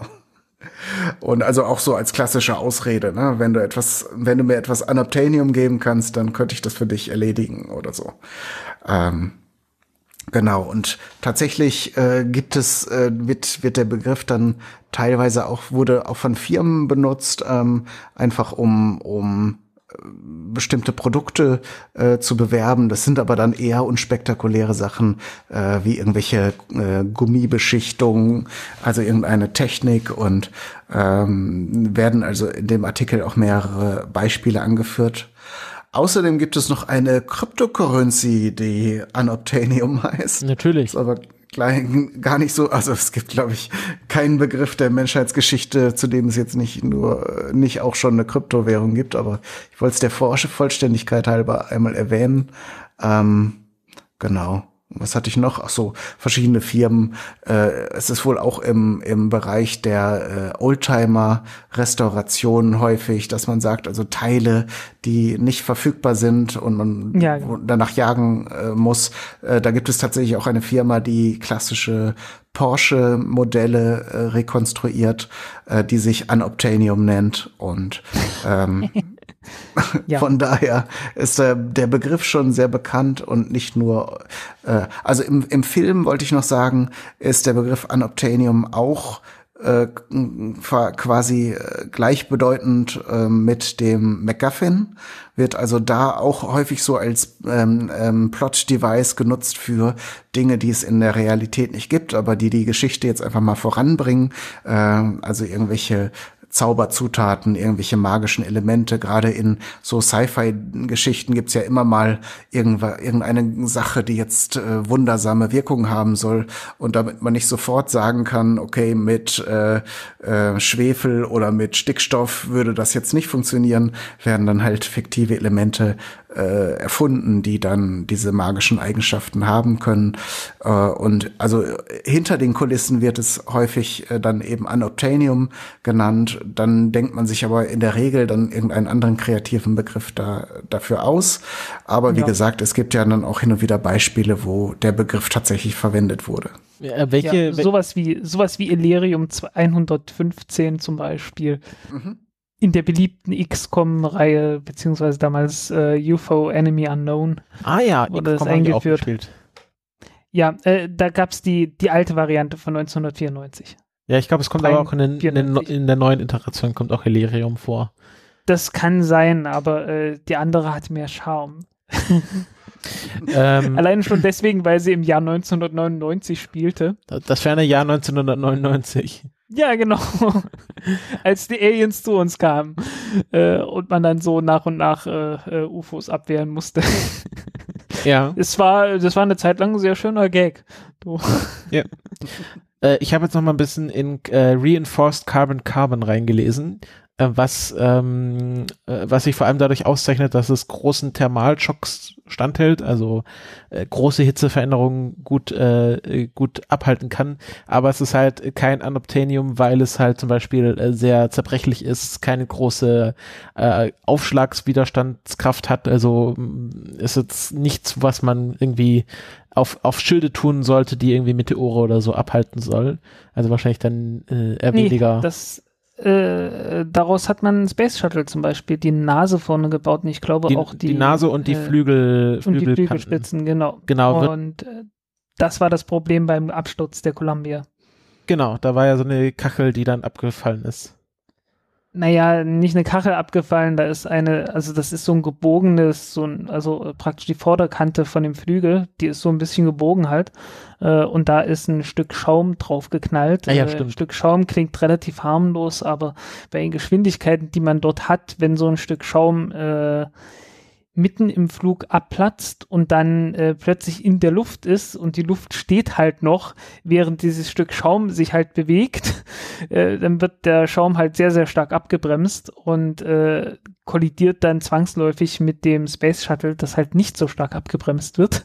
Und äh, dann ist das halt tatsächlich so, als hätte man irgendwie mit was, äh, was weiß ich, mit einem gefrorenen Hühnchen drauf geschossen oder so. Also man hat dann ziemlich bösen, ziemlich böses Loch da drin gehabt mhm. und äh, ja, man hat es äh, hinterher hat man gesehen, dass man Anzeichen davon gesehen hat. Ja. In den Bildern, die man hatte, aber naja, hm, man hat es halt nicht rechtzeitig mitbekommen. Ja, auch, auch aus äh, Carbon Carbon äh, Fiber werden die Bremsscheiben von Formel 1 Autos gebaut. Ja. Und auch die Bremsen von der Concorde. Ja, beziehungsweise wurden. Letzteres. Genau, wurden. Ähm, und äh, auch andere sehr teure Autos, die man auch auf Straßen fahren darf, wenn man, wenn man äh, es so wünscht, äh, haben manchmal äh, Carbon Carbon Fiber, zum Beispiel Ferraris äh, gerne, dass sie solche Discs haben. Ja, hält halt sehr viel Hitze aus und äh, Mhm. Bremsen sind halt mechanische Teile, die Bewegung in Wärme umwandeln. Und äh, wenn das Teil dann möglichst viel Wärme aushält, dann kann man besser bremsen. Hier steht zwei, Hätten sie mal die ganze Concorde daraus gebaut. äh, hier steht auch, dass ähm, äh, Carbon Carbon Fiber äh, zwei, bis äh, Temperaturen bis 2000 Grad aushalten kann. Und äh, ich hatte das vorher falsch gesagt, die Concorde-Bremsen waren aus ähm, äh, Siliziumcarbid, das mit äh, Carbonfaser verstärkt wurde. Also nicht Carbon Carbon Fiber. Ja, äh, trotzdem böses Zeug. Mhm. Also Lithiumcarbid, das ist schon, äh, das, das ist so, das ist vor allen Dingen sehr hart, also fast so hart wie Diamant, irgendwie knapp drunter. Genau. Und äh, ja, das ist aber halt, wie, weil, wie der Werner es vorher gesagt hat, ähm, äh, das, das kann man halt nicht schmieden. Das ist halt, kannst du weder drechseln noch irgendwie eine Niete durchjagen oder so. Ist schwierig. Noch Schweiß. Ja. Ja, ist auch nicht flexibel. Also das, das bricht einfach bloß. Gut, Gut, machen wir den Deckel drauf aufs Unobtainium oder habt ihr noch Ideen dazu? ich bin, ich bin, für, ich bin, ich bin durch. Gut, dann gehen wir doch mal weiter. So, kommen wir zur nächsten Rubrik, die da heißt, wie funktioniert? Ich habe mir ein Objekt ausgesucht, dessen Funktionsweise ich erklären möchte, ähm, was ich bis vor kurzem gar nicht kannte, aber das ich dann auf den ersten Moment so interessant fand, dass ich es mir einfach jetzt mal als Thema rausgepickt habe, ähm, nämlich das HSN 1000 Nuclear Event Detector. Das ist Okay. ein ähm, Mikrofon. Nein, das ist ein, äh, ein Mikrochip, ein, ein, ein Computerbauelement. Ich bin mir gar nicht sicher, was die richtige Bezeichnung ist, einfach was man auf eine Platine lötet ähm, und das äh, äh, ein, eine nukleare Explosion sehr schnell erkennt und dann ein Signal gibt, dass man doch vielleicht mal ähm, Datenübertragung beenden sollte oder die Festplatte irgendwie äh, in einen in einen Block voll Blei fallen lässt oder äh, irgendwelche Sachen macht, die halt die echten Daten oder die, die echten Computereinheiten dafür sch schützen, während ähm, eine Ionisierungswelle oder andere Strahlung äh, um sie herum stattfindet, ähm, Daten zu schreiben, zu lesen, irgendwas zu machen, oder, äh, im, im einfachsten Falle einfach schnell den Computer ausmachen und irgendwo sicher hinbringen. Und ähm, das äh, gibt's so frei verfügbar, mehr oder weniger. Ähm, ich bin jetzt hier bei, ähm, äh, bei der Data Device Corporation auf der Webseite DDC, ähm, die das Teil anbieten, aber keinen Preis dran geschrieben haben natürlich. Ich habe auf anderen Web Webseiten gelesen, dass man das ähm, äh, so direkt vom Händler nicht bekommt, wenn man nicht irgendwie eine äh, Government, äh, eine, also eine behördliche Einrichtung ist oder Mitglied des Militärs. Ähm, aber irgendwie von so Access, also von so Überschussaufkäufern, so die auch gebrauchte Teile verkaufen, kriegt man solche Teile für so rund 150 Euro das Stück. Ähm, und das ist ein, ja, ein, eine, ein Gerät, was man dann auf seine Platine verlöten kann ähm, und das dann äh, im Grunde immer aktiv ist. Also äh, der, der normale Zustand ist der High State, also sendet immer ein Signal aus und äh, sobald quasi ein Nuclear Event detected wurde, fällt dieses, dieser Output und äh, gibt halt das Signal, okay, hier findet gerade ähm, Atomkrieg statt. Und das ist wahrscheinlich auch so zur Sicherheit, dass äh, quasi, äh, das kennt man ja auch von Atomkraftwerken, äh, falls das System ausfällt, ähm, ist es besser, dass quasi ein False Positive als ein False Negative geschickt wird. Also ähm, falls irgendwie der Strom komplett weg ist, ähm, dass das Gerät dann trotzdem quasi durch die, die Abwesenheit äh, des Signals auslöst, als andersrum, dass es irgendwie ein Signal schicken muss, wa- was möglicherweise dann doch nicht geschickt werden kann. Ähm, kennt man ja, also von Atomkraftwerken ist das so, die äh, Brennstäbe, wenn die aktiv sind, dann sind die irgendwo rausgezogen, also hängen irgendwie aktiv. Nee, umgekehrt. äh, ist alles umgekehrt. Ah, genau, die, die, die, du, hast, du hast die Steuerstäbe und Genau. äh, im ausgeschalteten Zustand hängen die praktisch drin und werden dann rausgezogen, um äh, Genau. erst anzufahren. Und wenn der Strom ausfällt, sozusagen, dann fallen die einfach von selbst runter und machen das Atomkraftwerk sozusagen aus. Ähm, also so eine Art Totmannschalter. Ähm, und äh, ich war, ich fand das, ich fand das spannend, wie das funktioniert und äh, äh, was so die Kapazitäten sind. Und ähm, habe mir dann, es gibt da so ein White Paper und auch so technische Daten, habe ich mir mal durchgelesen. Und äh, das kann man einfach in seinem Gerät verbauen, wie gesagt, und dann sendet das halt immer fröhlich vor sich hin. Und äh, wenn es dann eine Ion Ionisierungswelle gibt, ähm, also das ist ja quasi so der erste ja. erste Impuls, den man von so einer Atombombe bekommt, äh, dass irgendwie so eine große Strahlungsdosis, ähm, wenn man nicht quasi direkt in der Nähe steht, äh, äh, ankommt. Und das ist ja doch das, was auch die Computer dann im Grunde kaputt macht. Wenn es nicht irgendwie äh, der Hitzetod des Computers ist, weil irgendwie der Feuerball oder die Druckwelle einreicht, dann ist es die Strahlungswelle und das kann einen Computer und natürlich auch Menschen beschädigen. Und ist das dann gleichbedeutend mit dem EMP, also dem elektromagnetischen Puls? Nee. Nein, das ist noch was anderes. So.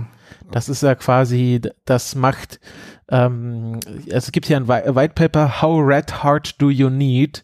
The Changing Approach to Space Part Selection. Äh, da geht es um, um ähm, äh, Strahlungssicherheit im Weltraum, aber das Prinzip ist ja das gleiche. Ähm, du hast einmal diesen EMP, das, das, äh, das verbrennt hier einfach quasi durch elektromagnetische Wellen ähm, dann deine ganze Elektronik, weil halt äh, ja, äh, wie als würdest du es in eine Mikrowelle stecken. Ich erkläre das mal jetzt mal ganz plump. Ähm, und äh, diese, diese ionisierende Welle, das sind dann einfach äh, freie Elektronen, äh, die sich direkt im Silizium ansammeln können. Also das passierte sowohl bei einer Atombombe als auch im Weltraum. Das wird in diesem White Paper erklärt, dass ähm, freie Elektronen vor allem äh, häufig im äh, im geostationären Orbit vorkommen und dann gibt es noch freie Protonen, die hauptsächlich im Low Earth Orbit, also im ähm, ja, tieferen Orbit vorkommen. Die freien Elektronen sind sehr klein, aber dafür sehr energiehaltig und die freien Protonen sind etwas weniger energiehaltig, aber dafür sehr groß äh, im Vergleich. Und ja, du kannst im Prinzip jeden Scheiß abkriegen da oben. Genau, und dann gibt's halt noch die ganz normale kosmische Hintergrundstrahlung und also da, da wird schön vor sich hingestrahlt und diese freien Elektronen die können sich dann in äh, deinem Silizium ansammeln und ähm, das Silizium kann das bis zu einer gewissen Menge aufsammeln, diese Energie, aber irgendwann ist die Energie dieses Halbleiter-Siliziums auf quasi gesättigt, dann ist quasi die Aufnahmekapazität gesättigt und dann hört einfach dieser Halbleiter auf zu funktionieren, weil er zu Energie gesättigt ist und dann ja funktioniert das Gerät nicht. Du meinst jetzt in dem in diesem einen äh, Sensor da drin, oder? Nee, das ist quasi die Gefahr von Ionisierung. Hm. Für, für einen ja, normalen Mikrochip, Also du, du kannst du kannst halt so Probleme kriegen, wie dass äh, Teile, die eigentlich keinen Strom leiten sollten, plötzlich doch Strom leiten. Und äh, dann hast du praktisch einen Kurzschluss auf deinem, auf deinem äh, äh Mikrochip. Und äh, ja, Kurzschluss heißt, äh, es fließt plötzlich Strom da durch, wo er nicht sollte und äh, schmilzt das praktisch da an der Stelle durch und dann geht einfach dein Chip kaputt. Ähm, das war früher vor allen Dingen deshalb ein Problem, weil man äh, die Halbleiter direkt auf Silizium gebaut hat. Und Silizium äh, ist ein Halbleiter, kann, leitet Strom sehr schlecht, wenn es reines Silizium ist. Und das ist sehr, sehr reines Silizium. Ähm, aber wenn es dann verunreinigt wird, wie zum Beispiel halt durch irgendwelche Events, durch irgendwelche Teilchen, die da reinbrettern, ähm, dann kann es durchaus leitfähig werden und dann besteht halt diese Gefahr von so einem Kurzschluss, der dann das Gerät kaputt macht. Äh, heutzutage ist das nicht mehr ganz so groß das Problem, weil man ähm, das nicht mehr auf Silizium macht, sondern auf Siliziumoxid und Siliziumoxid ist ein, Ins in, äh, äh ein Isolator, elektrischer Isolator. Und äh, das brauchte man einfach, weil man mitgekriegt hat, mh, hm, wenn wir das weiterhin auf Silizium machen, dann wird der Stromverbrauch immer größer, weil Silizium leitet zwar nur wenig Strom, aber ähm, äh, so im, umso kleiner die Strukturen werden, umso signifikanter wurde das. Und dann hat man irgendwann angefangen, das Ganze grundsätzlich auf Isolator zu machen. Und das war auch der Trick, mit dem man früher ähm, strahlungsresistente Chips hergestellt hat, dass man halt praktisch auf einem Isolator halt diese Chips aufgebaut hat. Ähm, und solange wie das irgendwie so für ein paar Dutzend Chips irgendwie in der Raumfahrt oder so gemacht wurde, war das natürlich alles wahnwitzig teuer, aber äh, heutzutage ist das ziemlich Standard. Dadurch wird das Ganze auch, äh, naja, zumindest billiger. Ähm, und äh, teilweise kann man auch durchaus äh, mehr oder weniger Consumer-Chips, also was man so im Handy verbaut hat oder so, auch auf Satelliten jetzt hochschicken, ohne Gefahr zu laufen, dass die durch so einen Kurzschluss, durch so ein Latch-Up äh, ja, zerstört werden. Genau, genau. Das wird nämlich in diesem White Paper, wo du Latch-Up erwähnst, wird das erklärt. Es gibt drei Sachen, wie dir die Strahlung oder diese äh, freien Elektronen. Also das, ist das, das ist einfach der böseste Fehler, der dir passieren genau. kann, weil äh, dann, weil das Ding zerstört ja einfach den, den Chip an sich und dann hast halt einfach verloren. Genau, es gibt hier Single Event Latch Up, das ist quasi äh, äh, äh, wenn es dann halt so überhitzt ist, entweder es geht kaputt oder es schmilzt einfach komplett weg. Und dann gibt's äh, die Total Ionizing Dose, also diese TID. Und das ist das, was ich vorhin meinte, da setz, setzen sich halt freie Elektronen in dein Silizium rein und ionisieren das immer so weiter, bis es aufhört also, zu hm. funktionieren. Ja. Ähm, und das macht dir dann theoretisch deine Elektronik auch kaputt. Und ja, aber das braucht, das braucht eine ganze Weile länger. Und da ja, aber brauchst halt so was haben die da immer so, so 100.000 Rad und so, äh, das sind sowas wie 1000 Gray. äh, 1000 Gray, wenn man 1000 Gray abkriegt, dann hat man ungefähr das äh, mehr als hundertfache dessen abgekriegt, was man braucht, um zu sterben. genau, ähm, da wollte ich gerade zu kommen. Also wie, also wie jetzt genau das funktioniert, das verraten sie natürlich nicht. Ähm, hier steht in diesem, in dieser, dieser Produktbeschreibung steht, ähm, dass es einfach ein ähm, sehr sensi sehr empfindlicher Ionisierungssensor ist, also im Grunde ein Sensor.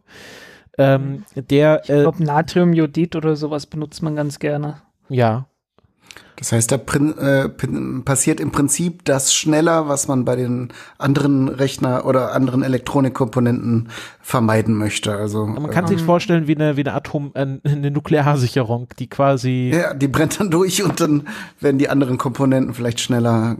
Ja, nur nur dass, er, dass er nicht durchbrennt, sondern ein anderes Signal sendet. Also ähm, hier wird mhm. also das Produkt wird damit beschrieben, dass es innerhalb von 20 Nanosekunden von dem Normal High State äh, zu einem Low State ähm, umschaltet.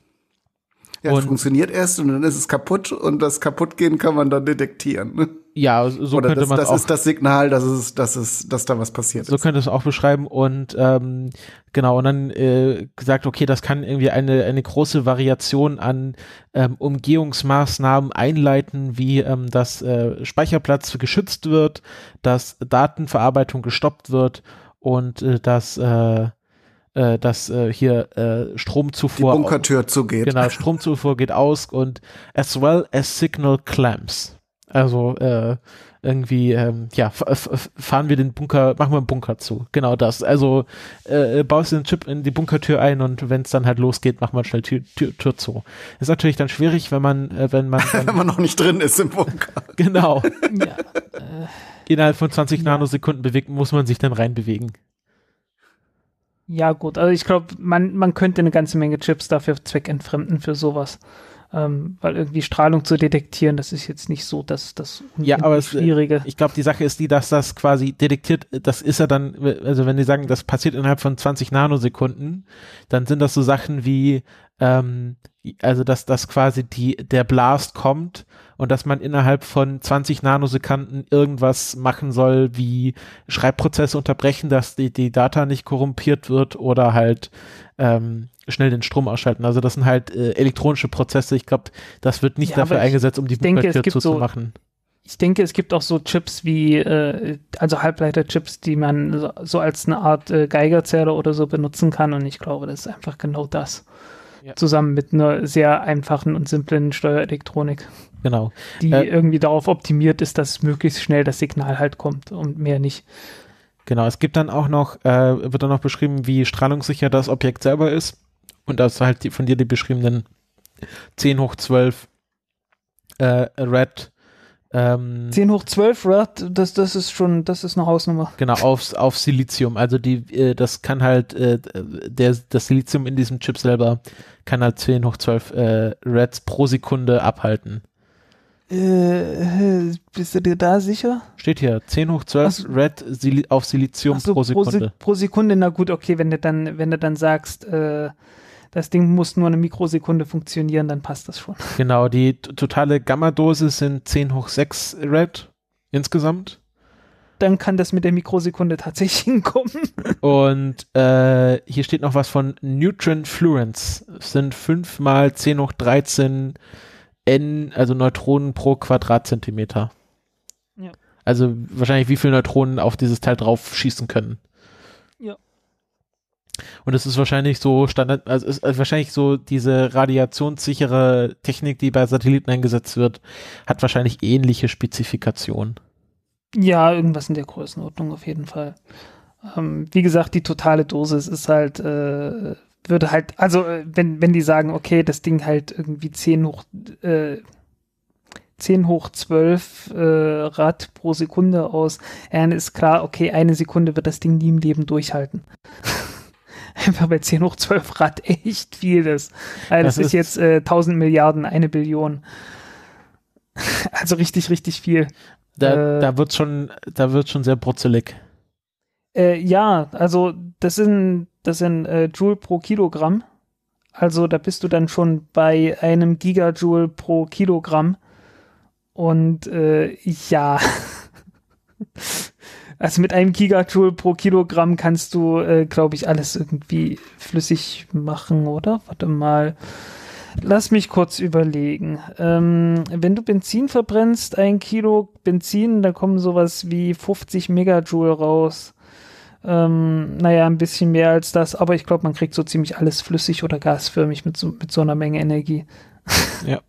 mit so einem äh, Gigajoule. Hier diese, diese Corporation, wo ich das gefunden habe, die verkaufen auch äh, äh, radiationssicheren Speicherplatz. Äh, der, die Produktkategorie heißt dann Red Pack also kannst du dir ein Red Pack kaufen für äh, dein, deine Fotos. Das größte, was sie anbieten, sind ähm, 3 mal 64 Gigabyte.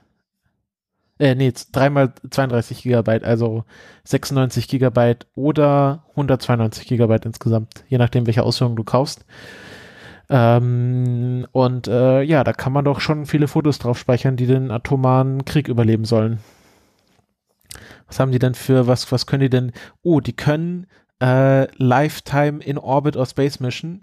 Äh, Redpack provides a greater than 100 Kilorad äh, to, äh, ja. totale Dosis. Ja, klar. Das ist viel. Das ist viel, es sei denn, man fliegt irgendwie durch die Strahlungsgürtel vom Jupiter oder sowas. Ja, was, was kriegt man da so ab? Äh, ich mehr. Okay. Also irgendwie mehr als üblich, jedenfalls. Sehr viel mehr als üblich. Ähm, Habe ich jetzt nicht im Kopf. Gut, ähm, das war jetzt wahrscheinlich nicht so ausführlich, wie, wie man das vom Proton-Podcast gewöhnt ist, aber ich hoffe, es war trotzdem irgendwie äh, äh spannend. Ich fand, da, ich fand das einfach ein schönes Produkt, dass man mhm. einfach einen Nuclear Event Detector hat, den man wahrscheinlich, wenn man das nötige Kleingeld hat, auch in seinem Raspberry Pi verbauen kann wahrscheinlich wahrscheinlich äh, kann der Raspberry Pi dann nicht so schnell äh, die Memory dro droppen in, in diesen großen Bleiblock, den man rumstehen hat. Vor allen Dingen, äh, vor allen Dingen wird das Ding einfach bloß das nicht überleben. ja, aber da musst du überlegen, du hast eine Festplatte, die, die, die hängst du immer äh, quasi mit so einer aktiven Klammer äh, so über einen großen großen Bleiblock, wo du quasi genau ausgefräst hat, wo dann deine Festplatte reinfallen kann. Und wenn der Atomkrieg losgeht, ähm, macht das flupp und dann. Hält nicht schnell genug. das stimmt. 20 Nanosekunden sind echt weit, lang. Wie weit, ja, wie soll, ich meine, wie soll, wie weit soll das Ding in einer Mikrosekunde fallen? Okay, es muss reingeschossen werden mit Lichtgeschwindigkeit. Oder meine, man selbst, selbst mit Lichtgeschwindigkeit, eine Nanosekunde sind 30 Zentimeter. Ähm, äh, äh, oder man macht das so, dass man den einfach so ständig im Bleiblock drin liegen hat und dann, wenn wenn es soweit ist, Strom kappen. Das schon eher. Das schon eher, dass man, äh, dass man praktisch äh, Alle schon strahlungsgeschützt was hat und dann einfach bloß ein bisschen länger irgendwie ein paar Mikrosekunden mehr Zeit hat, um da was zu machen. Aber ja, die Schreibprozess halt zu beenden, sodass deine Daten halt, alle ja. passen. Ja, das, das, ähm, da, da wäre mal so ein Podcast ähm, ganz angebracht. Wir bauen uns einen Bunker und äh, jede Folge bespricht man ein weiteres Einricht einen weiteren Einrichtungsgegenstand, den man braucht, um einen Atombunker äh, einzurichten und dann halt eine Folge über Computer und so. Ähm, äh, Elon, ich weiß, dass du da mit Leuten bekannt bist, die äh, die Bunker besitzen. Ja, ja, das auch. Wäre also vielleicht Prepper mal auch eine können mit diesem Chip wahrscheinlich schon was anfangen. Also wenn äh, Hörerinnen oder Hörer des Proton-Pod äh, ähm, Prepper sind oder Prepperin, vielleicht haben die schon die passenden Ideen, ja, was man mit so einem aber Sensor... Aber der Typ mit dem Bunker ist kein Prepper. Das so. kann man soweit sagen. Okay. Wer weiß, also der, der sieht schon sehr gepreppt aus immer. Also also vorbereitet ist er, so viel steht fest. Also ich glaube, aber nicht so sehr, aber nicht so sehr fürs im Bunker bleiben. Ich glaube, in der Postapokalypse wird er von uns allen am längsten überleben. Okay, das ist jetzt ein doppelter Insider-Witz, also geheim und Inside. Ja, das ja, ja. kann, kann, jetzt, glaube ich, keiner was mit anfangen. Tiefsten Level. Äh, wollen wir mal äh, weitergehen zu unserem, zu unserem freien Slot? Genau, Elon, das ist dein Thema. Das ist mein Thema, weil ich, äh, das ist tatsächlich so, äh, ich mache mir sehr, sehr gerne Eierkuchen. Äh, Im Sinne von mehrere hundert Mal pro Jahr. Ähm, und äh, äh, warum nicht mal die, die wissenschaftliche Seite davon? Es ist tatsächlich nicht so leicht, äh, ernsthaft wissenschaftliches Zeug über Eierkuchen zu finden. Äh, ja, wenn man, wenn man äh, bei den üblichen Stellen sucht, also so Google Scholar, äh, dann findet man immerhin ein Paper, das nennt sich Pancake Flipping is Hard. Äh, erstens kann ich das nicht bestätigen, also, also irgendwie Eierkuchen mit der Pfanne einfach so äh, hochschmeißen und wieder auffangen, das ist nicht so schwierig, wie man glaubt. Ähm, ist also gar nicht schwierig, aber darum geht's dort gar nicht. Äh, Pancake Flipping ist hart. Sagen wir mal, die meisten Leute machen es nicht mehr mehrere hundert Mal im Jahr. Wahrscheinlich bist du schon der Profi. Ja, wahrscheinlich. ähm, wir werden nachher noch ausführlich darauf eingehen, aber ich sage mal ganz kurz, worum es in dem Paper geht. Ähm, da geht's äh, letztens um das Sortieren von Zahlen. Ähm, aber ist eine nette Geschichte dahinter. Da sagt man einfach, okay, du hast folgendes Problem. Du hast einen Stapel von Eierkuchen und die Eierkuchen kommen von, vom Koch äh, in, in beliebiger Reihenfolge nacheinander ran und die sind alle unterschiedlich groß. Aber halt äh, ungeordnet. Und deine Aufgabe ist es jetzt, die Eierkuchen zu ordnen, indem du äh, deinen dein, dein Pfannenwender nimmst sozusagen und irgendwo in den Stapel mit deinem, Pfann, mit deinem Pfannenwender reingehst und den ganzen Stapel, der drüber ist, äh, praktisch auf den Kopf stellst. Und ähm, ja, das machst du jetzt so oft, indem du immer wieder irgendwo in den Stapel einmal reingehst, ähm, bis der Stapel komplett äh, geordnet ist, von unten der größte bis oben der kleinste. Und dieses Problem, äh, das zu lösen, das ist ziemlich schwierig. Also die große Frage ist halt, wie oft muss man das machen und wo muss man genau reingehen, äh, damit man dann am Ende äh, am Ende tatsächlich äh, äh, einen geordneten Stapel hat. Äh, das lässt sich irgendwie nicht allzu gut, allzu gut beschreiben. Vor allem das Problem gibt es dann noch in zwei Varianten. Das ist nämlich nur die leichtere Variante. Die unburned, die unverbrannte Variante. Die, die schwierige Variante ist die verbrannte Variante. Da ist dann bei jedem Eierkuchen äh, eine Seite verbrannt. Und das soll natürlich nicht auffallen. Ähm, folglich äh, muss der Stapel am Ende so sein, dass äh, natürlich auch der größte ganz unten ist und der kleinste ganz oben, aber mit der verbrannten Seite natürlich nach unten. Also äh, du musst dann immer darauf achten, wie oft hast du welche, welchen Stapel schon gewendet, also oder das Element in dem Stapel, wie oft wurde das schon benutzt. Äh, und es muss dann immer eine gerade Anzahl von, von Wendungen gewesen sein für jedes einzelne Element da drin. Ähm, was halt Mathematiker so machen. Und äh, dann habe ich noch ein Paper gefunden, da hieß es dann ein Experimental Investigation of Pancake, Flip of Pancake Flipping und da ging es dann natürlich auch um das gleiche Ding. Und ich hatte so gedacht, mh, hm, mal gucken, vielleicht sind das Leute, die richtig viel Humor haben und äh, das dann tatsächlich mit echten Eierkuchen gemacht haben. Äh, Pustekuchen, nein, äh, da hat man äh, das Ganze einfach mit so Monte Carlo-Prozessen gemacht und einfach gesagt, naja, wir lassen den Computer einfach mal zufällig äh, die, die Eierkuchen äh, ja äh, äh halt rumdrehen und mal gucken, wann, wann er fertig ist. ja, schade. Also so leicht ist es nicht. Ähm, man findet trotzdem ein bisschen was. Ähm, witzigerweise von Leuten, die eigentlich für Augenärzte arbeiten. Äh, es gibt das Problem des, äh, äh des, welche ist es, der grüne Star, glaube ich, des Glaukoma. Ähm, jedenfalls, man hat dort das Problem des zu hohen Augeninnendrucks und es gibt da verschiedene Varianten, äh, dass man da irgendwie kleine Öffnungen im Auge macht, um äh, den Augendruck äh, zu senken und äh, solche Späße halt. Und äh, die haben sehr viel mit Mathematik zu tun und äh, insbesondere von Flüssigkeiten, wie sich Flüssigkeiten in irgendwelchen Oberflächen verhalten und so weiter.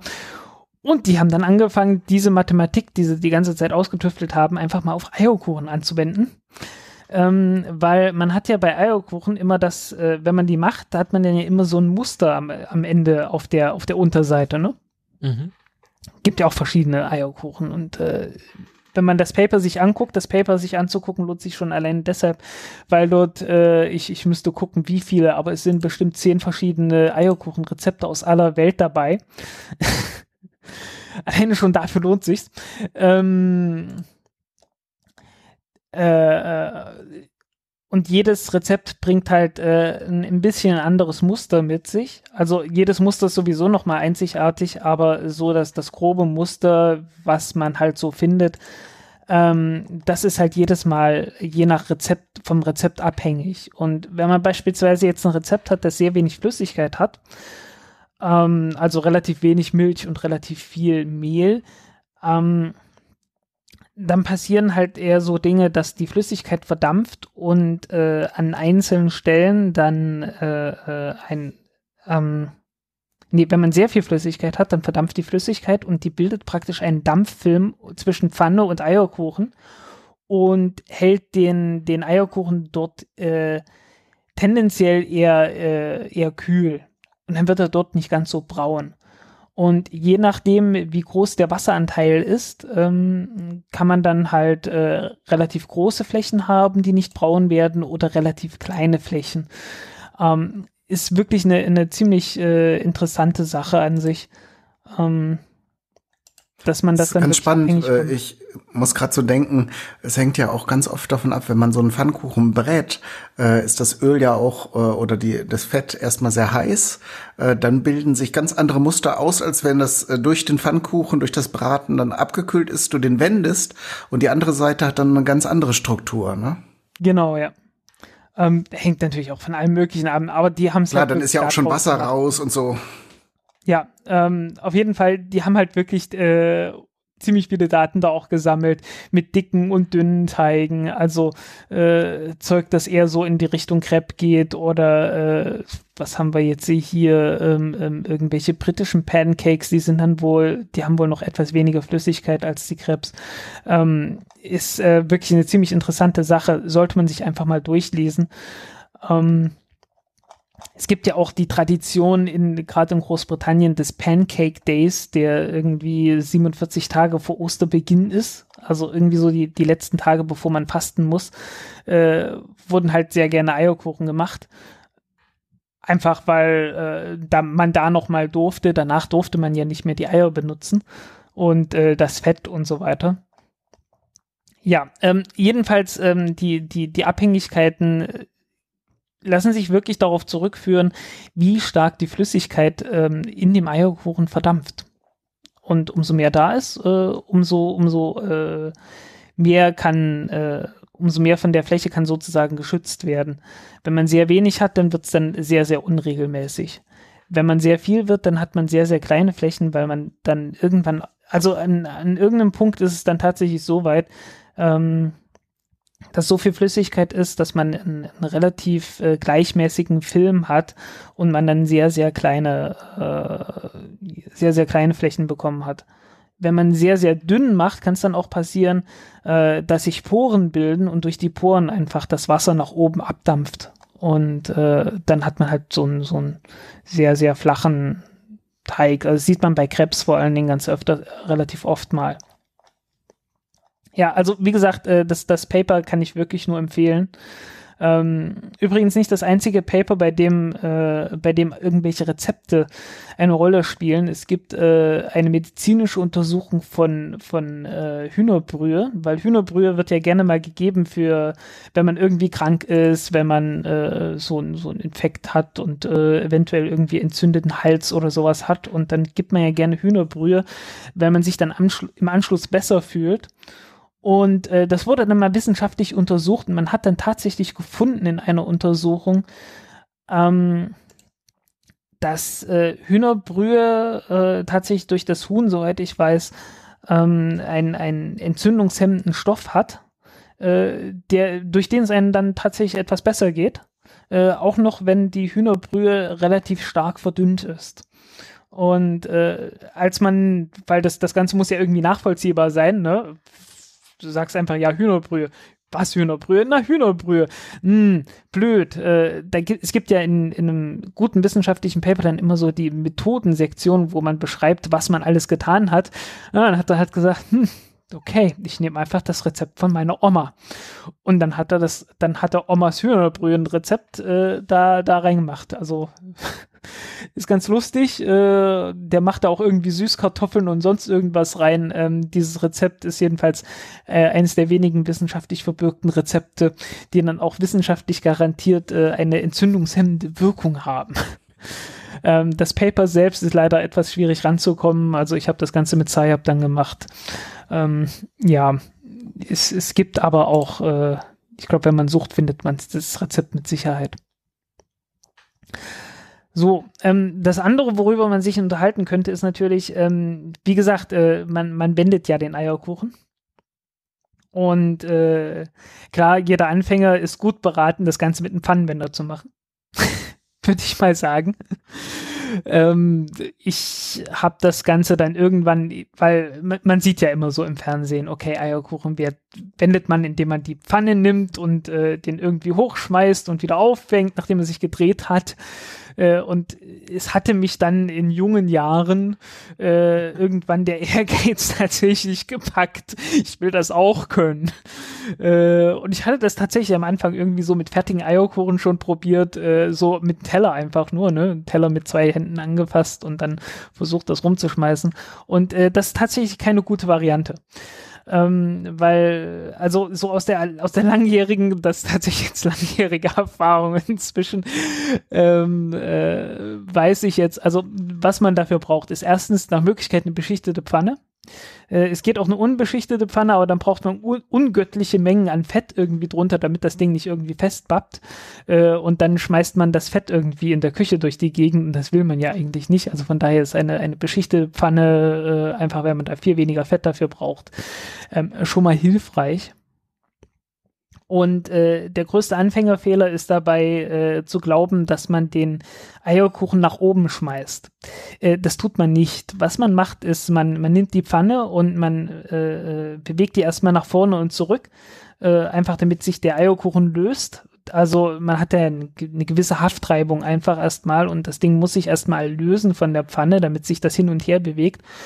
Und äh, dann hat man schon mal nicht mehr so die, die ganz starke Reibung. Und äh, dann lässt man praktisch, äh, zieht man die Pfanne ein Stück zurück, einfach ruckartig. Und äh, dann wird der Eierkuchen hinten über den Rand nach oben schon weggezogen. Und man kann das natürlich noch verbinden. Und ich mache das auch, also man verbindet das Ganze schon noch mit einer Bewegung dann nach oben, also man, man äh, also nicht direkt nach oben, also man, man, man äh, schnippt, man schnippt die Pfanne sozusagen nach, nach vorn oben hoch. Ich weiß gerade nicht, wie ich das beschreiben soll.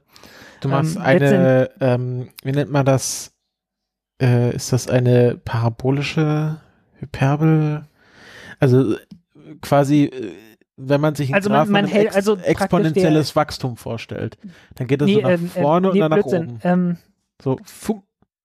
Nee, also praktisch, man, man macht das, man macht die ganze Bewegung praktisch nicht mit dem Arm nach oben, sondern wirklich aus dem Handgelenk heraus. Also das Handgelenk bleibt fast schon, wo es ist und man bewegt praktisch bloß den Rest der Pfanne nach oben. Genau, das ähm, ist quasi. So, dass, das nach oben dreht. Ne? Ja, der Trick ist halt, dass, dass er quasi das nicht nur nach oben gehen muss, sondern das hintere Ende des Pfannkuchens muss er sich schon quasi auf dich zubewegen, sodass es quasi ja. dann am anderen Ende der Pfanne liegt. Also ja. Die da Deswegen zieht man, deshalb zieht man bei der ganzen Bewegung ja auch die Pfanne zurück. Ja. Also man, man bewegt die Pfanne nach vorne und dann zieht man sie zurück und in dem Moment, äh, einfach weil der, der Eierkuchen, der will ja weiter nach vorne gehen, weil du ziehst ja bloß die Pfanne zurück, ne? Der, der Eierkuchen bleibt ja mehr oder weniger, wo er ist. Und dadurch, dass er dann äh, den hinteren Teil der Pfanne, der ja dann nach oben geht, äh, begegnet, wird das Ding, wird der Eierkuchen ja sowieso nach oben gedrückt. Wenn man jetzt eine dieser blöden Pfannen hat, die dann fast, äh, fast im rechten Winkel irgendwie aufhören, also wo es so ein bisschen gerundet ist und dann geht aber der, der Pfannenrand äh, praktisch in 90 Grad Winkel nach oben, da geht das ganz besonders schlecht. Äh, einfach weil, weil das ist zu stark. Ähm, Ja, aber ich glaube, das ist auch so die richtige Technik, ja, die man dazu braucht. Ich habe ja meine, meine Pfannenwendtechnik von Adam Savage gelernt, also nicht persönlich, aber es gibt einen Adam, also Adam Savage äh, von den Mythbusters, der hatte mal ein Video, wo er gezeigt hat, wie er Rührei macht. Nee, nicht Rührei, Omelette. Und hat halt gezeigt, wie quasi diese Handbewegung funktionieren muss, damit man quasi, also man hat da das Omelette erstmal aufgeklappt in der Pfanne und dann kann man, wenn man sehr erfahren ist, mit so einer lässigen Handbewegung das Omelette ja so ho hoch flippen, also wie beim Pfannkuchen, aber keine Vollendsdrehung machen, sondern es einfach so zuklappen. Und ja, äh, das, das kann man machen, ähm, ist natürlich beim Eierkuchen dann eher ärgerlich, äh, ist aber eine Übungssache, dass man das einschätzen kann, mit wie viel Kraft man das jeweils machen muss. Genau, es ist, äh, ist ja im Grunde die gleiche Handbewegung, nur mit verschiedener Krafteinwirkung. Und ähm, er meinte halt, der Trick ist, man darf das nicht nur mit der Hand machen, sondern muss quasi den ganzen Körper damit reinbewegen, also so, so eine Art Hüftschwung noch dazu machen. Ähm, ich kann das jetzt wissenschaftlich nicht so super genau beschreiben, aber ich mache das äh, seitdem so, wie er es im Video gezeigt hat, also Learning by Doing. Und seitdem funktioniert das, sag ich mal, in 80 Prozent der Fälle sehr erfolgreich. In den anderen Ja, 20 Prozent also- der Fälle liegt dann das Omelett in der Küche verteilt. Ja, ähm, das ist reine Übungssache. Also, also irgendwann, irgendwann kann man das echt im Schlaf. Das ist, das gehört so zu den Dingen, die sind dann, äh, es, es sieht immer beeindruckend aus, aber ich kann dir sagen, wenn man das jeden Tag macht und jeden Tag ein paar Mal, äh, dann ist das irgendwie, äh, pff, das ist so wie, wie aufstehen und laufen. Also es ist, ist nix, es ist absolut gar nichts Besonderes mehr. Sieht halt nur spektakulär aus, wenn man es, wenn man es nicht kann. Ähm, Wie mögt ihr denn eure Eierkuchen am liebsten? Also man kann sie ja in der Pfanne oder außerhalb der Pfanne. ja gut, da gehe ich jetzt mal davon aus, dass ihr nicht so gerne die, den Herd putzt, äh, dass ihr den die lieber draußen liegen habt. Ich meine jetzt eher vom Bräunungsgrad oder auch, ähm, es gibt ja ne, diese Varianten, die amerikanischen Varianten, wo man etwas äh, Backpulver auch zugibt. Äh, du meinst äh, ja Man äh, kann auch, eben man Elon- kann auch Eigelb und Eiweiß trennen und das Eiweiß zu Schaum schlagen und das Mhm. dann anschließend unterheben. Da gibt es ja auch Varianten des Omelettes, die so zubereitet werden. Es ist nicht die klassische Variante, aber das wäre eine Möglichkeit, ein sehr luftiges äh, Omelett zu bekommen. Ja, habt ihr da Vorlieben? Ähm, ich mach's ehrlich gesagt. Also ich, ich habe ja auch schon geschrieben, du hast ja, du hast ja gesagt, Thema 1 Pfannkuchen. Dahinter dann, das heißt Eierkuchen. Die alte Kontroverse. Äh, und das ist einfach, nee, ich komme nicht aus Berlin, ich komme aus, ich, ich komme aus dem Süden von Sachsen-Anhalt und da ist das so. Das heißt Eierkuchen, fertig. Ich glaube, das heißt auch in Berlin Eierkuchen, oder? Ja, Ja, sowieso. gerade weil der Die- die Pfannkuchen in Pfannkuchen sind- Berlin ja Sind ja, sind ja die Krapfen. genau. Genau, äh, und, und Pfannkuchen, also Pfannkuchen ist natürlich das Gebäck, das frittiert wird, das frittierte Gebäck. Genau. Ähm, Und um die Verwirrung komplett zu machen, es gibt auch Regionen in Deutschland, in der die Reibekuchen Pfannkuchen heißen. Also die Kartoffelreibekuchen. es gibt auch Regionen in Deutschland, wo der, der Eierkuchen Palatschinken heißt. Ja, aber das ist dann eher so Richtung, also das kommt eigentlich aus Österreich aus und ja. Also, ja, aber ich glaube auch so. Äh, Pala in- in Palatschinken, das ist irgendwie eine, eine, eine etwas äh, ver eine Verballhornung von irgendeinem ungarischen, von einer ungarischen Bezeichnung. Ah ja, okay. Naja, das ist, aber ich glaube, ich habe das auch in Bayern gehört, dass man da ein Hm. Palatschinken Äh, Serviert bekommen. Palat Palatschinta. Achso, nee, kann auch umgekehrt sein. Ja, genau. Kann auch umgekehrt In Slowenien habe ich das auch mal so unter dem Namen serviert bekommen. Ja, äh, irgendwie Niederlande Poff Poffertjes, aber das äh, hat sehr wenig, sehr wenig Eianteil irgendwie. Also die haben hier in den in dem Paper tatsächlich äh, eine, eine sehr große Anzahl von von möglichen Rezepten äh, aus Nigeria, Funkaso, aus äh, oh, Millet, Millet, wie heißt ähm, äh, ich komme gerade nicht drauf. Also anderes Getreide, Ja, aber ohne Eier. im Grunde gibt's, ja- gibt es ja so, wenn man mal so ein Spektrum aufmacht, dann äh, ist an der einen Ende des Spektrums der französische Crepe, der ja, Ja. hauchdünn ge gestrichen wird auf eine sehr flache Pfanne. Ähm, kennt man ja, so der klassische Crepe-Stand, da ist dann so ein großer äh, Schieber, so, so ein Holzschieber, wo dann quasi ein Klecks Teig drauf gemacht wird, der auch sehr flüssig ist und der wird dann wie so ein, wie so äh, einfach verstrichen auf dieser Pfanne und ist dann sehr dünn. Der hat auch im Grunde keine Integrität, also den kann man einfach ist ein Lappen und äh, den rollt man dann auf mit irgendwelchen Füllungen und äh, ist dann dann wie so ein, ein ähm, in so einer Pizzaform halt, also wie so ein Viertel, Ja, das dann so eingeschlagen Deswegen, wird. deswegen hat Wird man auch in der Regel auch recht kein, hell gemacht, ne? Deswegen, deswegen hat man da ja auch nicht so dieses klassische Muster drunter. Ähm, also so dieses typische Eierkuchenmuster halt, äh, einfach weil das Ding so dünn ist, dass dann tatsächlich das Wasser durch evaporiert, also durch den, durch den Crepe selbst durch, Das weil halt ja auch auch. kleine, also so kleine Löcher entstehen. sehr große Dampfentwicklung beim, beim Crepe machen, wenn, wenn man sieht, wenn man das mal beobachtet.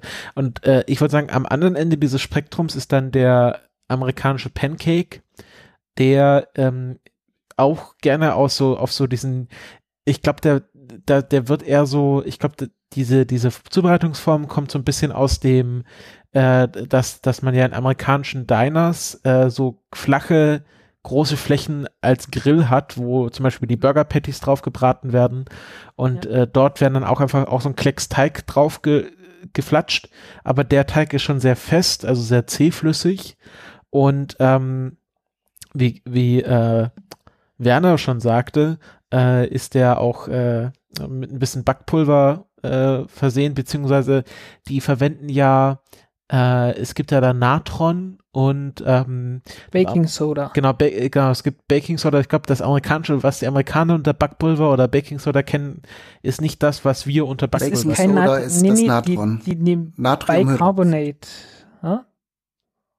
Die nehmen Bicarbonate, Na- also irgend sowas. Ähm, und wir nehmen Natriumhydrogensulfat äh, äh, Carbonat.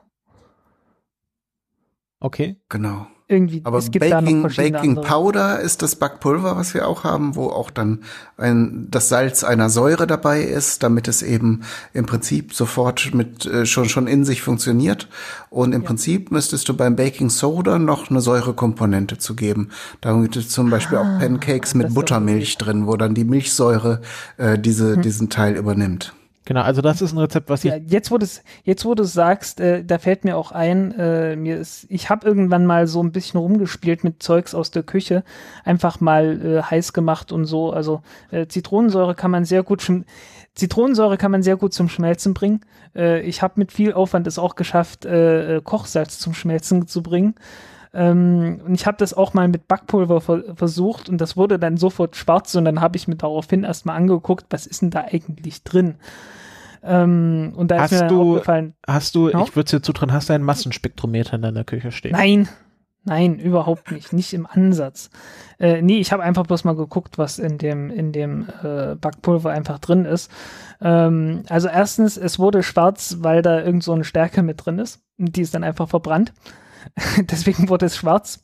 Äh, und was mir auch mal bei einer anderen Gelegenheit aufgefallen ist, äh, man kann praktisch nicht verhindern, dass äh, das Backpulver anfängt zu schäumen. Äh, und das liegt halt tatsächlich daran, weil äh, irgend so ein Säurungsmittel, irgend so ein Phosphorsäurezeug Phosphorsäure, ja, mit drin ist.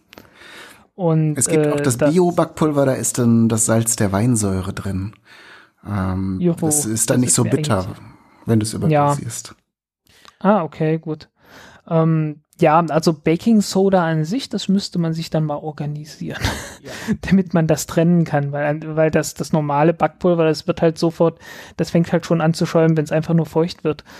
Ähm, jetzt Das wird natürlich noch das Natriumhydrogencarbonat sein, oder? ja, ja, Und das, das Da habe ich einen großen Eimer hier stehen. Also Ja. fünf Kilo oder so. Wa- Was ist Da könnte ich denn, dir ein Tütchen was, was abfüllen. ist denn Oh, so das normale Backnatron, was man so hier dieses einfach Natron, das kann man ja auch beim Backzutaten in Deutschland auch bekommen. Ist das Natriumhydrogencarbonat? Würde ich sagen, ich glaube, Natron ist doch nur ein Markenname, oder? Klingt auf Ist jeden das Fall so. Ist ja auch, äh, ist ja, wird ja auch so eine bestimmte Marke verk verkauft an Natron. Kann sein, weiß ich gerade nicht. Genau, Natron Ähm, ist der Trivi Trivialname von Natriumhydrogencarbonat. Aha, alles klar. Ähm, wo du gerade was meintest mit äh, äh, Zutaten, die es üblicherweise in kleinen Päckchen gibt, aber in Kilogramm. Äh, hier in der Nähe gibt es den, den größten, äh, den größten vietnamesischen Markt außerhalb Vietnams. Und da findet man dann auch so säckeweise Dinge, die man anderen, andernorts nur in kleineren Mengen kennt, äh, sowas wie äh, Natriumglutamat. In haushaltsüblichen Mengen von 22,8 Kilogramm. Ja. Dann kannst du auch einen Kanister Sojasauce kaufen, wahrscheinlich, ne? Also so fünf Liter Kanister. Ja, äh, mit Sicherheit. Ich habe gar nicht geguckt, aber äh, hat Hab ich man- zumindest hab auch schon gesehen. gesehen. Ja. Ich habe hab mal meine Bist rudimentären. du da schon gewesen? Wo Nee, da war ich nicht, aber ich. war Dunkelschwanzcenter schon- war es noch nicht. Okay. ist das das, was gebrannt hat mal? Ja, das hat mal Rauchzeichen abgegeben, deswegen kenne ich das. Nee, was ich kann, was Ist, ist tatsächlich so. Also ich habe äh, irgendwann mal aus dem Fenster geguckt und ich habe Rauch gesehen. Du hast gesagt, da will ich gefragt, einkaufen Wo gehen. kommt, der, wo kommt der her? Und daraufhin habe ich mitgekriegt, oh, hier in der Nähe ist der größte vietnamesische Markt außerhalb Vietnams. Aha. ja, Finde ich tatsächlich spannend, würde ich mir gern mal ansehen. Ich mag ja so, ich bin ja sowieso ein großer Fan von Asiamärkten. Von ja. Äh, ich habe da, ich habe da auch tatsächlich mal ein, äh, an der Wand so ein, ein Zettel gesehen. Äh, hier dürfen keine lebenden Tiere verkauft werden. Darunter stand ein Bottich. Mit. Schildkröten, oder? nie, nie Krabben, Wollhandkrabben. Ja gut. Aber es auch kein dann- Geld dem Besitzer, wurden also offensichtlich nicht verkauft. Stimmt, es gibt dann so Tricks, dass die verschenkt werden oder so offiziell oder weiß ich nicht. wahrscheinlich, wahrscheinlich. Ich hatte Ich mal, habe einmal in München in einem Asialaden gestanden. Da war so eine von diesen großen grünen Regentonnen und äh, wir haben dann so durch den Laden geguckt und plötzlich macht es in dieser äh, Regentonne ganz laut Schwapp. Und ich habe mich nicht getraut zu fragen, was für ein Tier da drin gesessen hat. Aber offenbar war da wohl irgendein, irgendein großer Fisch oder irgendein, vielleicht auch ein Amphibium drin. Also wenn du hier in der, wenn du hier in der Nähe bist, ich weiß gerade gar nicht, wo du, wo, wo du örtlich bist, äh, äh, geheim. dann Das ist ist, im Moment ist, auch geheim. geheim. Ist auch geheim, ne? Aber äh, wenn das so ist, dann sag einfach, dann gib laut. Genau, also das können wir ja dann hinter den Kulissen mal klären. Genau. ähm, ich, äh, um mal zum Pfannkuchen zurückzukommen, ich habe, ich habe mal, ich, ich habe ja nicht so viele Chemie, chemische Kenntnisse, aber ähm, ich habe, als ich das letzte Mal äh, Pancakes gemacht habe, habe ich ein bisschen zu viel Natron verwendet, also Back, äh, Baking Soda und ähm, habe ich überlegt, okay, wie kann ich das jetzt äh, äh, gegenwirken mit irgendeinem, was ich draufkippe? Und dann ist mir aufgefallen, okay, Natron ist ja äh, pH-Wert äh, sehr, oh Gott, jetzt verlässt es mich wieder Hoch. Basisch. sehr, Basisch. sehr hoch. basisch, sehr hoch. Äh, also muss ich da mit einer Säure gegenwirken. Und dann habe ich mir mit Zitronensaft und äh, Zucker so eine kleine äh, ja, Pancake-Tunke zusammengerührt. Und ähm, beides, also getrennt voneinander war das beides irgendwie ekelhaft. Aber zusammen war dann der pH-Wert sehr angenehm zum Essen. Und dann war ich sehr stolz Und auf du mich. hattest nicht die Schüssel voll mit Schaum nachher, oder? Naja, also das war ja dann quasi, der Pancake war ja dann gebacken und das war dann nicht mehr so reaktiv, das Natron. Ach, du hast es im Nachhinein neu Genau, ich hatte im Nachhinein beim Essen gemerkt, oh, da ist ein bisschen viel Natron drin, das ist mir so ein bisschen zu äh, alkalisch. Aha. Äh, Ich, ist das das richtige Wort? Ähm, und dann habe ich überlegt, okay, dann brauche ich ja eine Säure, um dem, dem gegenzuwirken. Und dann habe ich quasi Dann da. hast du so eine Zitronensoße quasi. Genau. dazu. Ja, coole Idee, ja. Muss ja funktionieren. Hat, hat wahrscheinlich auch ein bisschen geschäumt, Dann, oder? ja, äh, es war auf jeden Fall sehr lecker. Es war, es war ein geiler Pancake. Ja, da sollte irgendwie sowas wie Natriumcitrat oder sowas entstehen. Also halt irgend so ein, irgend so ein, irgend so ein äh, äh, Ess, äh, Essigsäure, sage ich schon, äh, Zitronensäuresalz halt. Zitronensäure. Was so auch relativ. Es war auf jeden Fall sehr lecker und ich bin nicht dran gestorben. Das sind Ja, zwei Dinge, also die Salz ich, entsteht äh, ja, indem du. Hm? Sag weiter. ja, in dem es, äh, es war sehr lecker und ich bin nicht dran gestorben. Das sind zwei Hauptmerkmale, an denen ich gerne mein Essen festmache. Ja. Das ist auch nicht so ganz Absolut. absurd. Ne? Ähm, ich hätte jetzt, eine gu- ich finde, das wäre jetzt eine gute Überleitung zum Molekül. Ja, das Molekül diese Folge ähm, habe ich, äh, haben wir uns so ein bisschen an der, an der Jahreszeit orientiert und mal was Weihnachtliches rausgesucht. Ein Weihnachtsmolekül, nämlich Eugenol äh, in der Summenformel C10H12O2. Ähm, und das ist ein ähm, Molekül, was äh, hauptsächlich in Gewürznelkenöl vorkommt, äh, zwischen 70 und 95 Prozent. Ähm, ist in der Reinform eine gelbe oder äh, unter Normalbedingungen eine gelbe, ölige, intensiv nach Nelken riechende Flüssigkeit. Und ähm, ja, äh, riecht, äh, riecht halt nach äh, Gewürznelken, weil es quasi auch der Hauptbestandteil von Gewürznelkenöl ist. Also ähm, das, was es halt nach Nelken riechen lässt, ist auch in äh, Piment äh, und Pimentblätteröl drin, in ähm, Bayöl, also wahrscheinlich Lorbeerblätter, Bayleaves, äh, ja, Lorbeer, ähm, Zimtölen und äh, genau hier Lorbeer, Basilikum, Banane, Kirsche und Muskat in geringeren Men Mengen dann. Hat das irgendwie eine, eine biologische Aktivität im Sinne von äh, Insektizid oder Schimmel? Das hat, das hat sogar eine sehr interessante ähm, biologische Aktivität. Ähm, also äh, die, der größte Verwender von Eugenol ist äh, die Parfümindustrie, die, ähm, die das in Parfüme tut, die so eine würzige Note haben sollen. Ähm, genau, es äh, kann auch zur Herstellung von Vanillin verwendet werden. Ähm, äh, nämlich, ähm, da müsst ihr mir jetzt weiterhelfen, es gibt Eugenol und es gibt Iso-Eugenol. Ja, also ISO heißt immer, du hast äh, die gleiche, also die gleiche Menge an Atomen sozusagen, äh, aber anders angeordnet. Genau. Also Und du hast die gleichen, du hast die gleichen Lego-Steine, hast, Aber hast baust die gleichen. Lego-Steine, aber baust was anderes draus. Genau. Und In dem äh, Fall, wenn ich es richtig sehe, ist da einfach eine Doppelbindung umgeklappt bei dem ISO-Eugenol. Wir haben Ja, jetzt hier möglich. Bilder auch noch zur Verfügung. genau, das stimmt, da Ähm, ist ein Doppelstrich anders. Genau, das heißt, da, da wird dann eben durch die Reaktion äh, mit dem konzentrierten Sauerstoff äh, wird das wird wird halt die Elektronenverteilung verschoben. Genau, und äh, durch, äh, äh, nee, steht, äh, durch die Isomerisierung von Eugenol zu Isoeugenol mittels Alkali Alkalien und anschließender Oxidation durch Kaliumpermangan, Manganat, Kaliumpermanganat. Kaliumpermanganat oder Ozon lässt sich technisch äh, Vanillin herstellen. Ähm, aber das wird heute nicht mehr gemacht. Das wird nämlich aus Vanillin wird heutzutage hauptsächlich aus diesem Nebenprodukt der Papierherstellung, nämlich äh, Linginsulfonat äh, gemacht. Ja, das Lingin ist praktisch das, was Holz zu Holz macht. Genau, und äh, deswegen, weil quasi äh, ein, ein, ein, ein, wir schweifen ein bisschen vom Eugenol ab, aber ich fand das spannend, weil dieses Lingin äh, Ist, Sulfonat heißt, es, äh, heißt es nicht Lignin? Ich sehe es grad Lignin, genau. Entschuldigung, ja. Ja. ich bin nicht so bewandt. Ich, ich, ihr merkt, Alles wir, gut. Machen, wir machen das nicht ständig, diese, diese komplizierten Wörter. Aber keine Angst Alles vor gut, komplizierten Lutz. Wörtern. Ähm, also Ligninsulfonat, ähm, aus, aus, daraus kann man Vanillin machen und äh, weil das auch äh, vor allem in alten Büchern drin ist, riechen die so gut. Äh, weil da äh, Vanillin entsteht über die Zeit in geringen Mengen. Ja, äh, Mhm. kennt man ja auch aus irgendwelchen, äh, aus Whisky und so weiter. Da, äh, das schmeckt ja auch sehr, äh, manchmal sogar sehr intensiv, also gerade Bourbon oder so nach Vanille. Nach Vanille. Genau, weil das das, halt entsteht übrigens. Achso, entschuldige, du wolltest. Ja, weil das halt auch in dem, in dem Holz entsteht, von den Fässern. Genau, und zwar beim Ausbrennen soll das wohl entstehen mit. Die werden ja, die äh, Whiskyfässer werden ja äh, richtig mit mit heißen Flammen ausgebrannt, so dass so eine Kohleschicht da auch entsteht.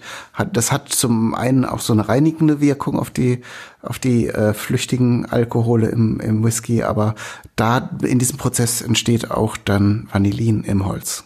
Genau. Ja, Holzkohle ist ja, äh, Aktivkohle ist ja dafür bekannt, Genau. dass es äh, einige Störstoffe auf jeden Fall äh, absorbiert. Ja. Ähm, also bei, bei, diesen, bei diesen Büchern, dieser typische Büchergeruch, auf, auf den ja viele Leute sehr abfahren, das ist ähm, oft auch, auch der Kleber, der zum Binden des Buches verwendet wird, der so riecht. Aber es ist nicht immer nur der Kleber, sondern kann auch das Papier selber sein, das halt so ein bisschen nach, äh, ganz leicht nach diesem Vanillin riecht. Äh, Eugenol wird auch ähm, in der Land, ich fange jetzt mal mit so der, der kleineren Verwendung an und arbeite mich dann zu der Hauptverwendung bei Menschen hoch, äh, wird auch ähm, als Antioxidant und als Keimhemmer in der Landwirtschaft benutzt. In der Fischzucht, und das fand ich besonders lustig, ist es ein Betäubungsmittel. Also falls du mal einen Fisch operieren musst, äh, kann, wird äh, Eugenol als Betäubungs- und Beruhigungsmittel unter dem Namen Aquies äh, verkauft. Mhm. Ähm, und äh, wo es, wo es vielleicht äh, die meisten herkennen, auch wenn sie es nicht wussten, ist, wenn man beim Zahnarzt ist und eine ähm, äh, eine Wurzelentzündung hat oder Parodontitis, dann äh, kann der Zahnarzt auch Eugenol äh, auftragen, weil es ähm, äh, wie gesagt entzündungshemmend ist und auch oberflä oberflächlich schmerzstillend. Und äh, ist es dann auch schon in vielen zahnheilkundlichen Objekten drin, wie dem Zement oder irgendwelchen Prothesen oder solchen Sachen, die eingesetzt werden. Da ist auch gerne Eugenol drin. Ähm, das riecht dann auch ganz gut. Also beruhigt dann natürlich auch die Patienten, wenn das nicht immer nur sehr medizinisch riecht. Aber es hat dann auch tatsächlich eine ähm, eine schmerzstillende und antibakterielle Wirkung, äh, was man ja gerne am Zahnfleisch oder im Zahn hat. Ähm, genau, es gibt dann Füllmaterialien, Zinkoxid, Eugenolzement zum Beispiel, äh, wo man damit meinen Zahn füllen kann und dass sich da keine Bakterien unter der Füllung dann bilden, ist halt dieses Eugenol drin. Und ähm, äh, das funktioniert übrigens tatsächlich auch, wenn man äh, Zahnschmerzen hat, wenn man eine Nelke dann äh, an die betreff äh, an die betreffende Stelle äh, im Mund legt oder vielleicht auch ein bisschen kaut, je nachdem wie doll der Zahn wehtut. Äh, ersetzt natürlich nicht den Besuch beim Zahnarzt, aber wenn man jetzt irgendwie mitten in der Nacht oder so diese Probleme bekommt und es ist ja nicht selten, dass es dann zu so ungünstigen Tageszeiten auftritt, kann man sich da äh, kurzfristig Linderung verschaffen. Genau, ich, ich denke mal, man kann auch einfach Nelkenöl kaufen, so als das als oder so konzentrierter hat, womit man dann irgendwie Zahnfleisch einreiben kann oder so. Ähm, wird auch äh, ähm, zur Prophylaxe eingesetzt, also gerade von Pulpitis, also äh, ist glaube ich eine Entzündung, entzündeter Nerv ist Pulpitis. Ähm, und äh, ja, ist halt auch, riecht halt einfach gut. Also das ist ja auch dieser Klassiker zum Weihnachten. Man nimmt eine Mandarine und steckt ein paar Nelken rein und äh, beides zusammen entwickelt dann einen schönen weihnachtlichen Geruch. Und ähm, das ist dann haupt zu großen Teilen dieses Eugenol, was da drin steckt. Und ähm, genau. Ja, und scheint äh, ziemlich gut, äh, ziemlich gut gegen alles Mögliche zu sein, gegen Bakterien, Nematoden, Insekte und und sonstige Kram. Genau, im, im ja Labor wird es auch äh, gegen Tumornekrose eingesetzt. Ähm, und äh, also ich will jetzt nicht sagen, dass das irgendwie Krebs halt, weil es alles Mögliche halt ja Krebs, ähm, aber ähm, es äh, hilft auch gegen die Nekriti Nekrotisierung von Tumoren, jedenfalls unter Laborbedingungen. Ähm, und äh, genau, wirkt zytotoxisch und gentoxisch. Ähm, Genau. Es ist sowohl ein Antioxidant als auch ein Prooxidant, je nachdem, wie man es einsetzt. Ähm, und es kann auch, also es, neben, es, es kann auch allergiefördernd und schleimhautreizend wirken. Also man sollte es auch nicht zu oft und zu groß einsetzen. Ja, aber ist ja, ist ja öfters so, dass äh, Stoffe, die irgendwie sehr intensiv und sehr, sehr konzentriert in Pflanzen vorkommen, dann einfach äh, zum Schutz der Pflanze da sind. Genau. Ähm, kennt man ja auch von, äh, also ich kenne das äh, oder habe vor kurzem die Erfahrung gemacht, dass äh, sowas wie Capsaicin äh, durchaus ein Insektizid ist, ein, ein sehr wirksames. Äh, da waren wir beim Chinesen gewesen und haben äh, sehr scharfes Essen gegessen. Und äh, da kam dann irgendwann eine Wespe vorbei, setzte sich auf die, äh, auf so ein bisschen übrig gebliebene Soße äh, oder ist da, ist einfach bloß durchgelaufen und dann auf das Essstäbchen und äh, musste dann irgendwie die Soße von den Füßen wieder wegkriegen, hat das daraufhin abgesteckt und äh, dann hat sie sich etwas dramatisch zu mir umgedreht, hat mich nochmal angeguckt, hat die Flügel von sich gestreckt, äh, kein Scheiß, also wirklich so, so, so weit und ist dann äh, innerhalb von wenigen Sekunden elendig verstorben. Ach du liebe Das war schon beeindruckend. Also äh, Capsaicin, das ist schon ein sehr wirksames äh, Insektengift. Ja, es ist auch das gleiche bei äh, Koffein. Ähm, Ja. Das produzieren, das produziert der, der, der Kaffeestrauch auch äh, deshalb in so großen Mengen, weil äh, das auch gegen alle möglichen Fressfeinde hilft. Ja, Tee, be- beim Tee ist ja genauso. Ähm, man hat zwar jetzt vor kurzem irgendwie eine, eine Teepflanze gefunden, die wenig Koffein äh, enthält. Äh, Hilfe, man will uns hinterrücks entgiften. Ähm, aber äh, ja, im Prinzip ist das halt einfach bloß eine Mutation von der Teepflanze, die in der freien Wildbahn im Prinzip keine Chance hat, weil äh, zu anfällig dann für, für irgendwelche Insekten mit Sicherheit. Mhm. Was ist eigentlich ähm, äh, Guarana? Das ist ja auch so Guarana. Guarana. Ach, das war doch irgend so eine Liane. Kommt auf jeden Fall vom äh, aus Südamerika. Weil das ist ja auch so ein, so ein Pulver, was die ganzen Koffein-Junkies äh, äh, Ja. sich einwerfen. Seitenbaum da geweckt. ist, dass das Koffein wohl sehr stark mit äh, Ballaststoffen verbunden ist und dadurch nicht so schnell vom Körper aufgenommen wird. Man also nicht einmal kurz alle Lampen angehen und dann äh, fällt man wieder ins äh, Loch, sondern das Koffein wird so über die Zeit vom Körper resorbiert und hat dadurch eine langfristigere Wirkung. Ja, was ganz ähnliches hat man ja auch bei der Mate-Pflanze. Da ist es zwar äh, Theobromin, was man ja auch vom Kakao hat. Äh, Im Kakao, also Theo, Theobromin ist sowieso ein toller Name. Äh, kommt von Theobromos, das Getränk der Götter. Theo Schokolade. Ja, stimmt. Aha. Theobromos Kakao, Getränk der Götter Kakao. ähm, ja, kommt daher jedenfalls, äh, ist äh, letzten Endes ist ein Xanthin äh, und äh, sowas ähnliches wie, wie Koffein. Also da ist bloß irgendwie äh, pff, irgendwie ein Wasserstoff durch eine Methylgruppe ersetzt oder umgekehrt, irgend sowas. Mhm. Also kein ganz großer Unterschied. Ähm, ja, Ähm, ich habe jetzt nochmal bei Guarana reingelesen. Ähm, also das ist, äh, das kommt in Schokolade, Kräuter, Früchtetees, Kaugummi, Energydrinks sowie Gleitgel. Ähm, es steht jetzt nicht, was das im Gleitgel bewirken soll, aber wahrscheinlich durch Hautkontakt äh, wird das irgendwie erregend wirken bestimmt. Ähm, wahrscheinlich Ist auch so Koffein nicht auch so. durchblutungsfördernd? Ja, äh, ich habe ich hab gelesen, ähm, äh, das äh, geht jetzt ganz weit weg, aber ähm, äh, es gibt auch irgendwie Kondome, die ähm, auch so eine Chemikalie beinhalten, die quasi das Gegenteil wirken, also das mit, damit man länger kann, die dann quasi das so ein bisschen So eine. Art Betäubungsmittel, ne? Ja. Ja, ja, genau. Ähm, das finde ich, finde ich ja äh, sehr befremdlich. Also ja, also wer es mag, gerne, aber äh, aber so Chemikalien im Kondom ähm, finde ich, also ist, klar, es sind immer Chemikalien überall, aber ähm, solche speziellen äh, fand ich doch sehr befremdlich und jetzt äh, Guarana, das ist ähm, auch spannend. Ist eine, Kle äh, ist eine Kletterpflanze ähm, und äh, die, die Früchte hängeln dann in so langen Kapseln runter und man kann sie dann abernten und anscheinend ist die Nachzucht der Samen sehr, sehr aufwendig. Also das ist keine, keine Hauspflanze. Ich weiß gar nicht, gibt so Kaffeehauspflanzen oder so?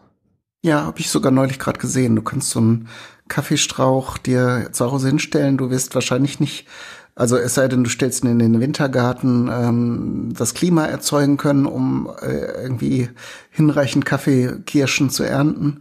Äh, was ich mal im nächsten Jahr in meinem Garten anpflanzen werde, ist eine ein, ein Teestrauch, also grünen Tee. Äh, da muss man die richtige, es ist ja eine Kamelienart, ähm, Camellia sinensis äh, und ja, kann man zum Teil kaufen. Und ähm, dann werde ich mal versuchen, ob ich da einen schmackhaften Tee hinbekomme äh, und werde auch War ja versuchen, auch, ja, war ja auch schwarzen Tee herzustellen. Von, ja, ah, sorry. Jetzt habe ich dir reingeredet. Nee, alles gut, habe ich ja bei dir auch schon gemacht.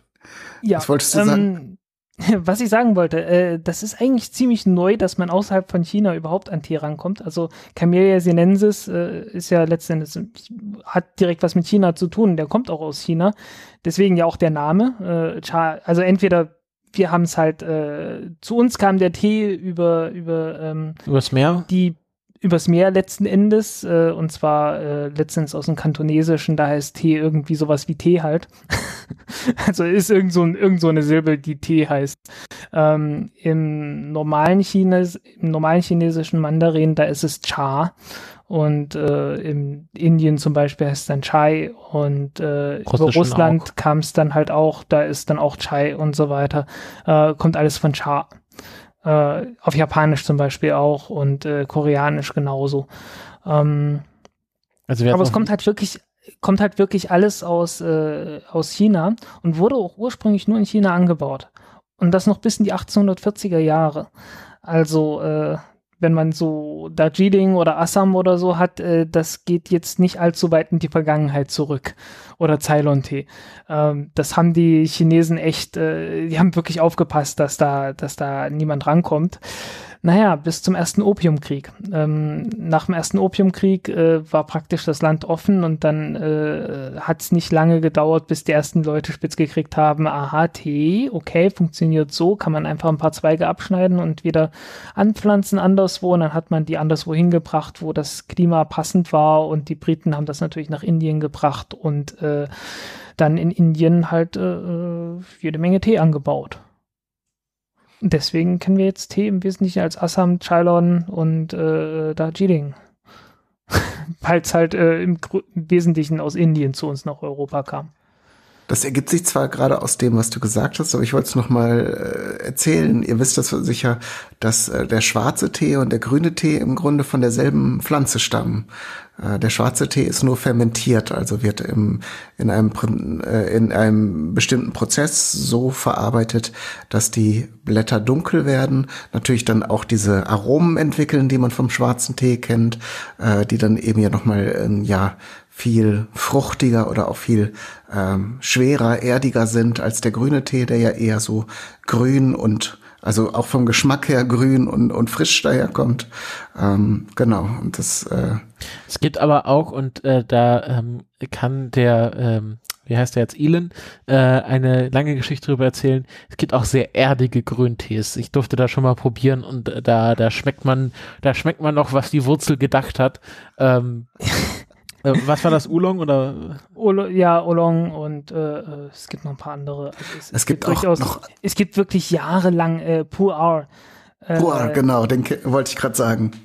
Der schmeckt ja, ja wirklich wie, wie aus, dem, aus dem Garten so eine Schippe Erde in, den, in die Kanne oh. rein. Ja, also äh, das ist das ist tatsächlich auch nicht mehr mein Geschmack. Äh, ich ich mag äh, tatsächlich aus äh, nicht Sichuan, wie heißt das Ding aus Yunnan mag ich gerne den Tee. Äh, irgendwie, der hat auch so eine erdige Note, aber halt nicht so erdig im Sinne von wie das irgendwie, der, der hat eine ganz spezielle Note, die ich einfach sehr, sehr mag. Immer wenn ich, wenn ich Tee aus Yunnan bekomme, das, da, da freue ich mich drauf. Ähm, ja. Und, und wie ist das jetzt mit, es gibt ja dann noch den weißen Tee, ist das nochmal eine... Der weiße Tee ist auch ein grüner Tee, aber aus äh, sehr frischen Blattspitzen gemacht. Okay. Und da, also, also Tee. Da sind noch, da, du hast dann, du hast dann so einen Pflaumen noch auf den, auf den Blättern, den die Blätter dann später verlieren. Und dieser weiße Pflaumen, das ist halt praktisch das, was den weißen Tee ausmacht. Okay. Ähm, und es gibt im Grunde diese drei Grundvarianten, schwarz, grün und weiß. Ja, es gibt noch, es, du kannst noch Nadeln kriegen. Also äh, bevor die, bevor sich das Blatt aus entrollt hat, sozusagen, äh, ist ja so so nadelförmig, ne, wenn es aus der Knospe rausgekommen ist. Äh, das gibt's dann auch noch. Und wie heißt es dann? Äh, ich kenne das immer bloß als gelbe Nadeln. Also Yellow Tee dann oder gelb. Ja, keine Ahnung, wie das Zeugs dann genau heißt. Äh, ich habe das immer so als Golden Rain oder äh, die, die geben ja nicht immer die, die chinesischen Namen an. Mhm, mh. Sind das dann die auch, diese, diese Nadeln? Es gibt ja so schöne, ähm, so kleine Büschel, die dann so zusammengebunden sind und wenn man sie dann in das heiße Wasser taucht, entfalten sie sich dann in alle Richtungen, wie so eine Blume. Ähm. Die habe ich noch nicht, die habe ich noch nicht ernsthaft gehabt, aber ich habe das schon so im Internet mal gesehen, aber ich habe die noch nicht mhm. gehabt. Also ich weiß nicht, ob ich Kann die selber auch mal probiert habe, aber auf jeden Fall habe ich sie in China gesehen. Hm. Mhm. Also in China, klar, kriegt man es auf jeden Fall. Aber ich hab, bin jetzt nicht so der passionierte Teetrinker. Äh, ähm, habe aber dann bei äh, an verschiedenen Teezeremonien teilnehmen dürfen und also auch den Oolong-Tee und alles Mögliche oh, mal cool. verkostet. Hm. Und äh, wir, ich, wir, wir steigen gerade so ein bisschen in die Teenörderei ab, aber ich finde das ganz spannend. Ähm, es gibt dann dann auch diese, es gibt ja dann Tipps und dann irgendwie First Flush, Second Flush. Ähm, also da gibt es auch irgendwie erste Ernte, zweite Ernte ist es dann doch, oder? Bei diesen Ja. Flushes.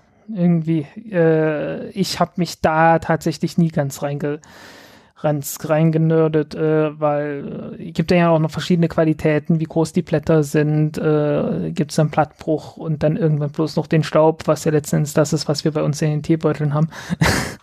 Also es gibt quasi, es gibt quasi die, die ganzen Blätter, das ist der High Quality, dann gibt's so Bruchware, das ist so Medium Quality und dann gibt's den Staub und das ist das, was man den, den Deutschen dann gibt, oder was?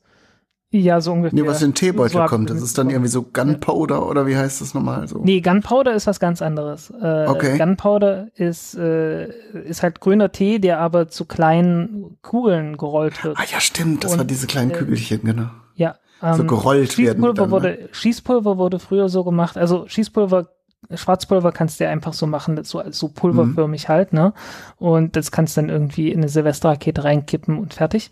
Ähm, aber wie man es eigentlich macht, ist, man nimmt irgendwie kleine Samen, ich glaube, die haben irgendwie so Hanfsamen oder irgend sowas gerne genommen äh, und ein kleines bisschen Feuchtigkeit und äh, das Ganze dann in eine Trommel reingegeben und das immer wieder gedreht, so dass sich das äh, Schießpulver, äh, das Schwarzpulver um die Samen dann ringsrum angesammelt hat. Und dann hast du so kleine Kügelchen und damit Die man dann nachher halt gut in die Flinten reinfüllen Genau. konnte. So. genau das. Mhm. Und äh, das hat halt so von der Form halt die Leute dran erinnert und das deswegen Gunpowder. Das hatte Ähm, ich auch mal, Gunpowder. Ja, äh, habe ich ganz gerne mal so ein Standardzeug halt. Ähm, es gibt ja auch den, den berühmten äh, Captain Picard Gedächtnistee, Earl Grey. Earl Grey mit Bergamotteöl aromatisiert. Ja, äh, mag ich nach wie vor. ich liebe auch. das Zeug. Ist aber eine, ist aber eine komplett europäische Sache, weil eigentlich das Bergamottöl hat man einfach nur reingemacht, damit der, damit der Tee nicht schlecht wird auf der Fahrt von China nach, äh, nach Europa. Und Bergamott ist so eine Art kleine Orange oder so. Genau, eine Irgend sowas, Bitterorangenart. Ja, ja. Die Orange, ähm, es gibt da eine alten, alte Bezeichnung für die Orange, Apfelsine. Und äh, das ist ja auch was, Chinesischer Apfel, ne? genau, Apfel aus China. Äh, um, also es gibt immer noch Leute, die, die also, also gerade äh, ältere Leute, meine Oma zum Beispiel sagt immer noch, Apfel, sie isst jetzt eine Apfelsine. Weil Ja. das wahrscheinlich damals so bekannt war. Ja, das klar. müsste mit Äh, der Mandarine ja dann ähnlich sein von der Etymologie, oder? Verdammt, das war Wegen jetzt Mandarinen guter, Chinesen. guter Einwurf. guter Einwurf. ähm, ich sag immer noch Pampelmuse, nicht Grapefruit. Aber ich glaube, das ist auch ein leichter Unterschied, oder? Pump, äh, ist, ist doch irgendwas von, es ist, äh, klingt doch nach so einem französischen Lehnwort, Pampelmuse. Ah, mein Lieblingslehnwort ist ja, in, in, im Französischen gibt es ein deutsches Lehnwort, das heißt, was ist das? Sehr gut. Äh, Also ist, äh, äh, kommt einfach daher, weil die, äh, weil die Deutschen nach Frankreich gekommen sind und haben sich die, haben sich die Häuser angeguckt und es gab damals so eine, irgendwie so eine, eine Steuer in Frankreich, äh, wo Häuser nach Stockwerken äh, äh, besteuert wurden. Und äh, alle Wohnungen, die im Dach untergebracht waren, die wurden nicht besteuert. Und dann hat man wirklich äh, sehr große Dächer gehabt mit sehr vielen Fenstern im Dach. Und die Deutschen sind hingekommen und haben gefragt, äh, was ist das? Und äh, die Franzosen hatten selber noch keinen Namen für diese, für diese Fenster in den Dächern und haben dann gesagt, äh, und, und dann wurden die halt so, was ist das? Ah, ich habe jetzt hier mal bei Wikipedia nachgeschaut, wir haben das kurz, ähm, das ist tatsächlich sehr spannend, die Pampelmuse, wie die mit der Grapefruit zusammenhängt. Das ist nämlich, ähm, die Pampelmuse ist sozusagen die Ursprungsform und dann hat man eine Pampelmuse mit einer Mandarine gekreuzt und daraus kam die Orange und dann hat man eine Orange mit einer Pampelmuse gekreuzt und dann kam die Grapefruit und dann hat man die Grapefruit mit einer Pampelmuse gekreuzt und dann kam die Pomelo. Okay. Gut. Nice. Ja, Zitrusfrüchte haben wirklich sehr große Zuchtvarianzen. Kennt ihr zum Beispiel hier die Buddhas Hand? Buddhas Hand. Mhm, musste mal googeln. Es- Die sieht wirklich aus, als würde sie vom, vom Neptun kommen. Oh ja. Äh. oh, oh Gott, oh Gott. Das ist eine Zitrusfrucht, die also so zitronengelb ist, aber so lange Tentakel hat. Und da ist, glaube ich, soweit ich weiß, kein Fruchtfleisch drin. Ähm, das ist, also man verwendet dann irgendwie die Schale oder Teile dann, das Weiße ja eigentlich auch nicht, weil das ja bitter ist. Äh, habe ich auch noch nicht wirklich Rezepte äh, dazu gefunden. Also ich habe sie mal im lokalen Supermarkt hier gesehen, natürlich auch dann für einen sehr hohen Kurs. Ähm, aber sehr spannend. Also und dann zum Beispiel auch die Kumquats ist auch ein ähm, ähm, ja. aus dem Ka kantonesischen stammendes Wort. Äh, die isst man dann ja auch komplett. Ähm, haben auch nicht so wirklich Fruchtfleisch, sondern dann eine sehr aromatische Schale, die man essen kann. Ich äh, sehe gerade, dass die das Buddhas Hand beziehungsweise richtige Bezeichnung oder die Wikipedia-Bezeichnung ist die Zitronat-Zitrone. Mhm. Die äh, spricht, ah, ja. äh, spielt eine wichtige Rolle äh, im Judentum, denn ähm, die wird äh, als äh, Etrog, wird sie dort bezeichnet, äh, oder im jiddischen Esrik. Ähm, und das wird ähm, beim Laubhüttenfest beziehungsweise dem Sukkot, äh, was ja quasi die, ähm, oh Gott, jetzt lass mich nichts Falsches sagen, äh, die jüdische Wanderschaft äh, an die jüdische Wanderschaft ändern sollte. Das ist ja quasi, wenn äh, das Fest im, im, jüdischen Jahreskalender, wo man sich im Garten oder draußen so eine Laubhütte baut und draußen übernachtet, quasi als Erinnerung an die äh, jüdische Wanderschaft aus der ägyptischen quasi Sklaverei. Und ähm, hier bei Wikipedia wird auch irgendwie ein, ein Bild von einem ultraorthodoxen Juden, der eine, ähm, eine Etrog, also beziehungsweise eine Zitronatzitrone, darauf untersucht, ob sie auch tatsächlich kein Fruchtfleisch enthält, weil nur solche Zitronatzitronen, die gar kein Fruchtfleisch enthalten, dürfen ähm, beim Laubhüttenfest oder also bei den Ultraorthodoxen wahrscheinlich zum Laubhüttenfest verwendet werden. Weil äh, es gibt auch äh, Zitronatzitronen, die halt so eine ganz geringe Menge noch an Fruchtfleisch beinhalten. Mhm. Das äh, spannend. spannend. Ja. Jetzt sind wir aber äh, sehr weit abgekommen vom äh, Eugenol. Stimmt, aber es war ja interessant. Ach, naja, wir sind immer noch bei aromatischen, äh, äh, sehr aromatischen Früchten, also von daher, genau. oder Pflanzenteilen besser gesagt. Also von daher sind wir da gar nicht so weit weg. Ja, und es ist auch eine Weihnachtsfolge, das darf ja so mal ein bisschen, bisschen größerer Rundumschlag werden. Zitronat, ähm, ich, ich, ich stricke uns mal eine, eine Brücke zurück. Zitronat, das kennt man ja auch äh, aus dem, aus, äh, aus dem äh, Stollen. Oder? Ja. Es gibt ja, also nicht ja. alle Stollen, aber es, ich kenne so Stollenvariationen, wo äh, ich glaube, das Zitronat ist dann einfach was künstlich hergestelltes, kann man ja so kaufen, so kleine ähm, äh, äh, Würfelchen, die man dann in, in, den, in den Stollen tut. Ich glaube, das ist mehr so auch so aus dem Italienischen, dass man diese Weihnachtskuchen hat, diese großen, ähm, wo dann äh, sehr viel Zitronat drin ist. Und äh, das ist immer ganz lustig. Das ist ja, es ist, äh, es ist halt so was sehr Gelee-artiges. Und das wird dann mhm. so kleinen Würfeln in so Kuchen und Stollen und so eingebacken. Ich würde da jetzt nicht meine Hand für ins Feuer legen, aber ich würde behaupten wollen, dass das äh, aus echten Zitrusfrüchten beziehungsweise deren Schalen hergestellt wird, die einfach kandiert sind. Ah ja, Dadurch okay. wird es transparent und hat auch diese Kunststoffoptik, aber ich glaube, es kann natürlich sein, dass mittlerweile auch sowas aus äh, irgendwelchen Aromen, also gerade Zitrusaromen sind ja nun äh, in, in hohen Mengen verfügbar in der Industrie, dass da jetzt dann auch einfach so ein, so ein, so ein Kunstprodukt her, hergestellt wird. Aber wenn du äh, Zitrusschalen kandierst, dann sehen die auch durchaus so aus.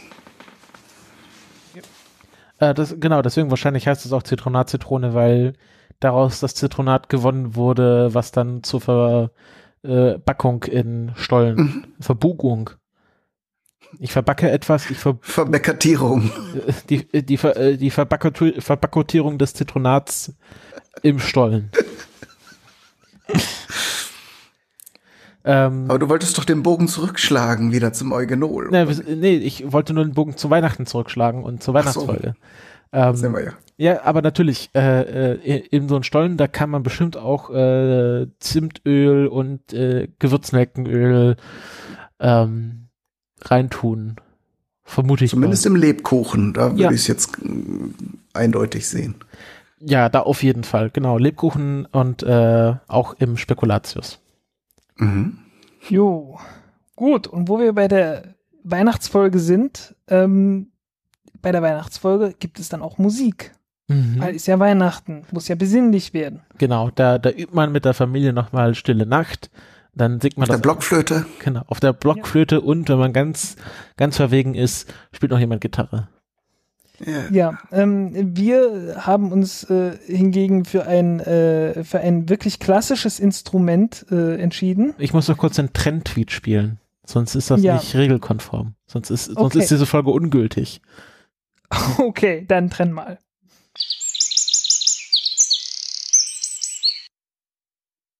Ja, wie gesagt, wir haben uns für Musik mit sehr klassischen Instrumenten entschieden, nämlich dem MOS Technology 6582.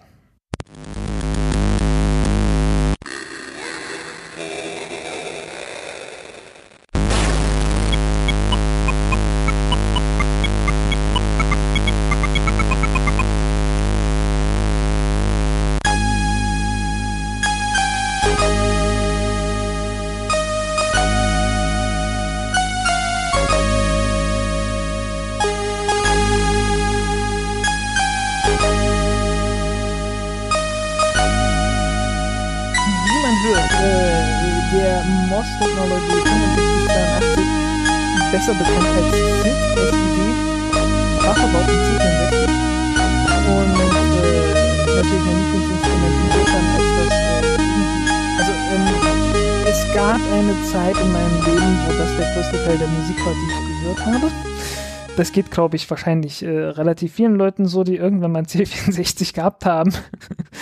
Und äh, das war genau diese Form von Musik. Ähm, ich das hier ist von Crossout, glaube ich, gewesen. Und äh, das war irgendwie das erste oder zweite Computerspiel, das ich jemals hatte. Und äh, äh, selbst für C64-Verhältnisse war das schon äh, mörderisch gut gewesen, die Musik, die man dazu hatte. Ähm, das hat Gründe. Äh, als der C64 auf den Markt kam, so Anfang der 80er Jahre, war es absolut nicht selbstverständlich, dass so ein Computer irgendwie Sound äh, in irgendeiner Form von Qualität ausgeben konnte. Und äh, natürlich ist äh, der Ton jetzt nach heutigen Maßstäben vielleicht doch etwas begrenzt, aber äh, für die damaligen Verhältnisse war das super gut.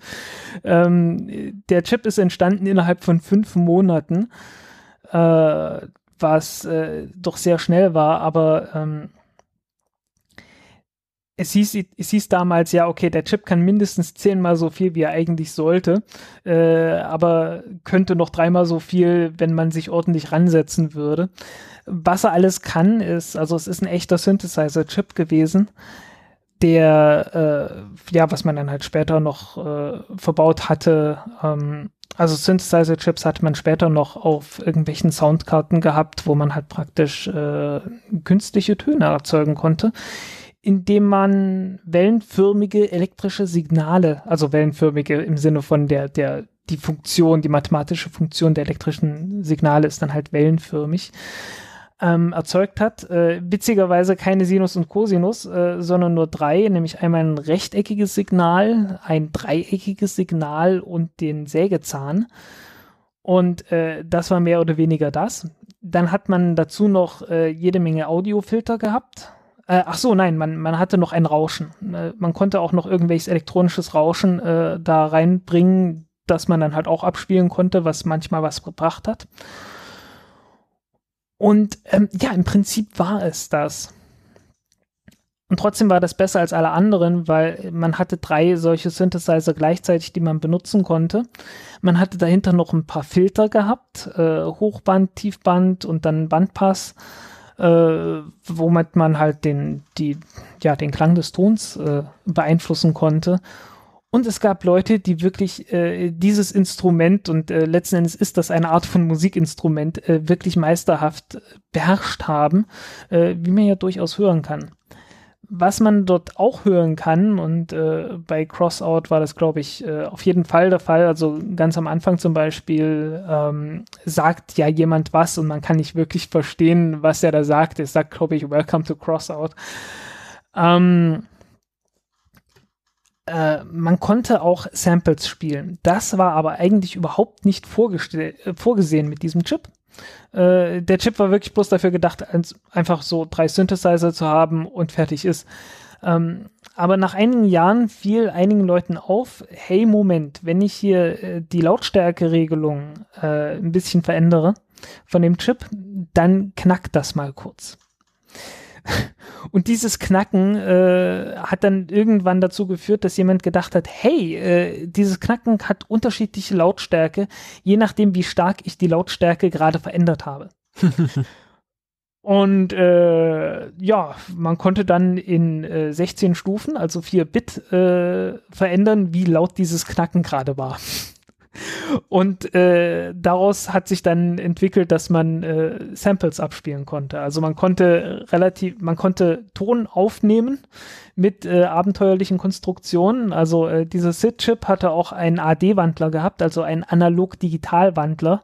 Der war eigentlich dafür gedacht, dass man irgendwie mit einer Computermaus oder einem Joystick oder sowas was, an, was anfangen konnte aber ähm, konnte man auch so irgendwie benutzen und man konnte dann irgendwie mit abenteuerlichen Konstruktionen, die man irgendwie äh, äh, im Mund gelötet äh, sich hingestellt hat, ähm, Ton digitalisieren und dann damit abspielen. Ähm, ist natürlich in der Qualität etwas bescheiden, aber damals äh, war man ja über alles glücklich, was überhaupt ging. Äh, irgendwann in den 90er oder 2000er Jahren hat man dann auch Wege gefunden, das Ganze mit 8-Bit und dann sogar mit 16-Bit zu machen, indem man noch irgendwelche anderen kleinen Defekte von diesem Soundchip ausgenutzt hat. Ähm, und äh, es, ist, es ist wirklich erstaunlich, was man aus diesem kleinen Ding dann alles rausgeholt hat. Und ähm, ja, deswegen habe ich mir gesagt, hey, das kann man mal nehmen äh, als, als Lied. Da kann man wenigstens noch was dazu sagen. Ja, und äh, ja, viele dieser Stücke bestehen dann halt aus, aus verschiedenen, äh, verschiedenen Möglichkeiten, wie man äh, diese Rechteckwellenform, Dreiecks und Sägezahn äh, mit verschiedenen Filtern halt zusammenbasteln kann. Und äh, kurzen Samples, die man dann einspielen kann, gerade was so Schlagzeug und so weiter angeht, da hat das alles immer sehr, sehr gut funktioniert. Bei Sprache halt, wie gesagt, nicht so wirklich. Ja, ähm, es gibt aber auch, ähm, gab es nicht so eine Möglichkeit, so Sprache zu faken? Also, dass so, dass du nicht so wirklich einen Sprachsynthesizer hast, aber äh, ist doch dieses, äh, dass so Roboter was sagen und je nachdem, an welches Wort man gerade denkt, dann sagt er das auch wirklich. Ähm, ja, aber das sind dann, das sind dann wirklich so äh, schon Sprachsysteme gewesen, da hat man dann auch extra äh, irgendwie extra Chips mit eingebaut, die dann etwas besser waren als das. Aber die gab es damals, die gab es auch schon Anfang der 80er Jahre, dass man dann irgendwie an so einen Apple-Computer äh, so, ein, so ein Sprachmodul dran gehangen hat, das dann tatsächlich irgendwie Sprache ausgeben konnte, die dann leidlich gut klang. Später war es dann natürlich einfach so, dass man äh, ja beliebigen Ton abspielen konnte. Also äh, einfach 8-Bit-Ton und dann später 16 und 32-Bit-Ton einfach abspielen konnte, was dann äh, zwischen Handyqualität bis, also zwischen schlechter Telefonqualität äh, bis dann Hi-Fi äh, einfach alles abdecken konnte irgendwann. Nee, ich meine, ich gerade, es gibt nämlich zum Beispiel auch das Speaking Piano, ja. das irgendwie so eine Apparatur ist, die, ähm, also dass man auf dem Klavier Sprache synthetisieren kann im Grunde.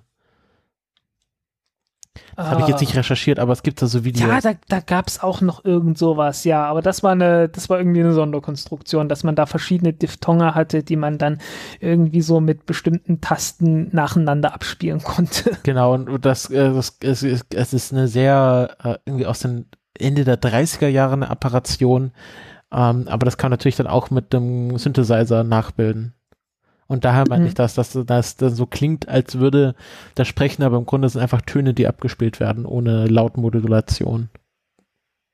Ja, ähm, das gab's auch, aber beim C64, ich hatte früher immer gedacht, das wäre das gewesen, was sie dort gemacht haben. Aber ähm, nein, tatsächlich äh, ist das einfach wirklich über dieses Klicken äh, beim Verstellen der Lautstärke gemacht worden, dass man das halt einfach mhm. kurz nacheinander immer, immer verstellt hat. Und äh, ich habe noch einen zweiten, äh, einen zweiten Clip, äh, also zweites YouTube-Video verlinkt. da sieht man das dann auch im Oszilloskop. Äh, äh, das ist ähm, Turbo Outrun von, auch vom C64. Ähm, und da hat man halt auch diesen Trick verwendet. Und da hat man es dann in vier Spuren äh, praktisch unterteilt, weil eigentlich hat das Ding ja nur drei, nur drei äh, Musikinstrumente, die gleichzeitig abgespielt werden können und die sieht man dann auch auf dem Oszilloskop. Man kann aber noch die dritte halt von diesem Lautstärkeregler mit wegtrennen und äh, auch mit anzeigen lassen. Und da sieht man dann auch sehr gut, dass das dort äh, in, in 16 Stufen halt ist, äh, wo dann halt praktisch das Schlagzeug und so weiter abgespielt wird. Und dann auch, natürlich auch der Ton, also sagt ja Turbo Outrun und One, Two, Three Hit It und so weiter. Äh, da konnte man natürlich kein normales Englisch richtig sprechen. Äh, diese drei, Three hätte man äh, so gar nicht abbilden können mit 4-Bit-Auflösung. Äh, so heißen der sagt dann einfach nur Tree, damit man es überhaupt versteht. ähm, ja, also äh, wirklich faszinierendes Ding gewesen und äh, es gibt ja bis heute diese Demoszene vom C64, die bis heute noch Programme für C64 spielen, ähm, die halt komplett in, äh, die immer noch mit Original-Hardware auch äh, abspielbar sein müssen und äh, ja 64 Kilobyte äh, Arbeitsspeicher zur Verfügung haben äh, und eine Floppy, die wirklich ziemlich langsam äh, Daten nachladen kann. So heißt man, man muss wirklich mit sehr wenig Daten da auskommen und die äh, können dort wirklich fantastische Dinge daraus, daraus holen, äh, sowohl was Ton angeht. Äh, also teilweise, es gibt heutzutage auch Programme, die MP3s abspielen können auf dem C64. und äh, ja, auch grafisch ist, ist einiges daraus geholt worden, einfach indem man sich hingesetzt hat und überlegt hat, äh, wie können wir noch ein paar Arbeitsschritte da rausholen, wie können wir noch den, den Arbeitsspeicher ein bisschen besser ausnutzen. Ähm, irgendwo gibt es einen Vortrag, die Ultimate, irgendwie die Ultimate C64 Talk oder irgend sowas. Das ist so eine äh, Kongress-Vortragsreihe. Letztes Jahr genau, war es ja. ja der Ultimate Apollo Guidance Computer Talk. Ja, ähm, irgend sowas gibt es auch für C64-Demos. Ja. Äh, und da, der ist ziemlich faszinierend, weil äh, was die Leute gemacht haben, ist normalerweise, wenn man ein Computerprogramm hat, äh, unterteilt man den Arbeitsspeicher einmal in Instruktionen und einmal in Daten äh, dass man auf der einen Seite halt hat einen, einen, Speicherbereich, wo so nacheinander irgendwelche Befehle abgearbeitet werden und anderswo sind dann einfach Daten. Also wenn du einfach ein Bild irgendwo hast, äh, die, die Farbwerte von den einzelnen Pixeln und so weiter, die, die legst dann halt dort ab oder irgendein Text oder so. Aber wenn du extrem wenig Arbeitsspeicher hast, willst du natürlich äh, das maximal ausnutzen und dann haben die so Zeug angefangen, wie äh, zu gucken, ob irgendwo in dem Bild zufällig eine Abfolge von Bytes ist, äh, die man nebenbei auch noch als Befehl interpretieren könnte. und äh, haben dann die Programme so geschrieben, dass sie sagen, dass sie praktisch gesagt haben, okay, die nächsten Instruktionen findest du im folgenden Speicherbereich und der Speicherbereich 36. Genau, genau so, ne?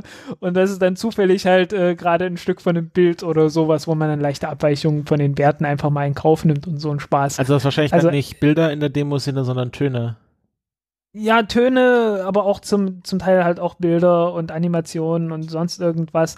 Halt überall, wo man so ein bisschen, ein bisschen Schwankungen tolerieren kann, wo man das macht. Und man hat natürlich Computerprogramme entwickelt, äh, die nach sowas gezielt suchen können, wo es zufällige Übereinstimmungen gibt und das dann äh, irgendwie maximal ausnutzen können. Und von Hand könnte man das gar nicht mehr programmieren. Also äh, da, da verlässt man sich tatsächlich darauf, dass man bessere Computer hat, die die Programme dann so optimieren können, dass man das mit dem C64 noch abspielen kann. Das ist ja, ich bin auch sehr beeindruckt, wenn man so sieht, was sie für Tricksereien gemacht haben bei den frühen Mario-Spielen, um Grafiken animieren zu können, wo äh, ähm, äh, wo irgendwas äh, irgendwie äh, geflackert hat oder so und das haben ja, sie ja. dadurch gemacht, dass, dass sie einfach die, die Framerate oder irgendwie die irgendwas. Nee, was du hast, sind Sprites. Ja. Äh, Sprites sind so bewegliche Teile, also du hast, du hast noch ein Problem. Wenn du jetzt sagen willst, okay, du hast 50 Bilder pro Sekunde, die willst du abbilden, du hast eine Auflösung von sagenhaften 320 mal 240 Pixeln und willst das 50 mal pro Sekunde updaten und du hast einen Prozessor drin, der ein Megahertz, also eine Million Instruktionen pro Sekunde hat, dann kannst du ausrechnen, dass du pro Pixel, äh, also dass du letztendlich äh, pro Instruktion höchstens vier, äh, vier Pixel bedienen müsstest. Also du kannst, äh, ja, also letzten Endes, du kannst noch nicht mal jeden einzelnen Pixel äh, neu ausrechnen oder so. Noch nicht mal, wenn du sowas machst wie äh, plus eins oder so dazu machen. Noch nicht mal das kannst du machen. Also da hast wirklich extrem wenig Rechenkapazität. Und äh, größtenteils müssen die Animationen dann irgendwie so sein, dass du ganze Blöcke von Pixeln einfach auf dem Bildschirm verschiebst. Und der Grafikchip konnte das halt, aber nur mit begrenzt vielen Objekten. Und dann haben sie halt irgendwelche Tricks äh, gemacht, dass sie dann äh, dass sie dann irgendwie auch mit Speicherbereichen hin und her jongliert haben, um dann äh, gleichzeitig mehrere Sprites zu haben. Also du konntest auf dem Bildschirm irgendwie äh, nur vier oder acht Sprites oder je nachdem, je nach Chip, je nach Grafikchip haben, ne? Äh, nur eine begrenzte Anzahl von Sprites. Und wenn du praktisch doppelt so viele haben willst, naja, dann musst du halt schnell hin und her wechseln. und äh, naja, dann zeigst halt einmal die vier und dann nochmal die anderen vier. Und dann, äh, ja, fängt es halt ein bisschen an zu flackern. Dann muss halt mal ein Sprite kurz verschwinden, damit der andere auch noch mal irgendwo auftauchen kann. Ja. Und ähm, da sind wir wieder beim Anfang der Sendung. Äh, dieses effiziente Programmieren das war halt damals einfach, weil es technisch einfach ans, ans Limit gegangen ist. Und ähm, wenn man das jetzt einfach so ein bisschen wieder in Programme reinbringen könnte, so dass einem Slack oder Chrome oder Skype nicht den ganzen RAM belegt, einfach äh, durch, durch, durch die pure Existenz des Programmes, ähm, dann wäre das schon sehr hilfreich. Ja, dass man einfach in der Textverarbeitung mal Text eingeben kann und der Text sofort erscheint. Und zwar zuverlässig. Ja, also ja, ich bin da, ich bin da eh schon, ich schreibe ja mittlerweile nur noch ein Markup. Ähm, ja, also ich, ich schreibe ja grundsätzlich auch bloß noch mit äh, äh, G-Edit. Ja, was macht äh, George R. Martin denn? Was schreibt der?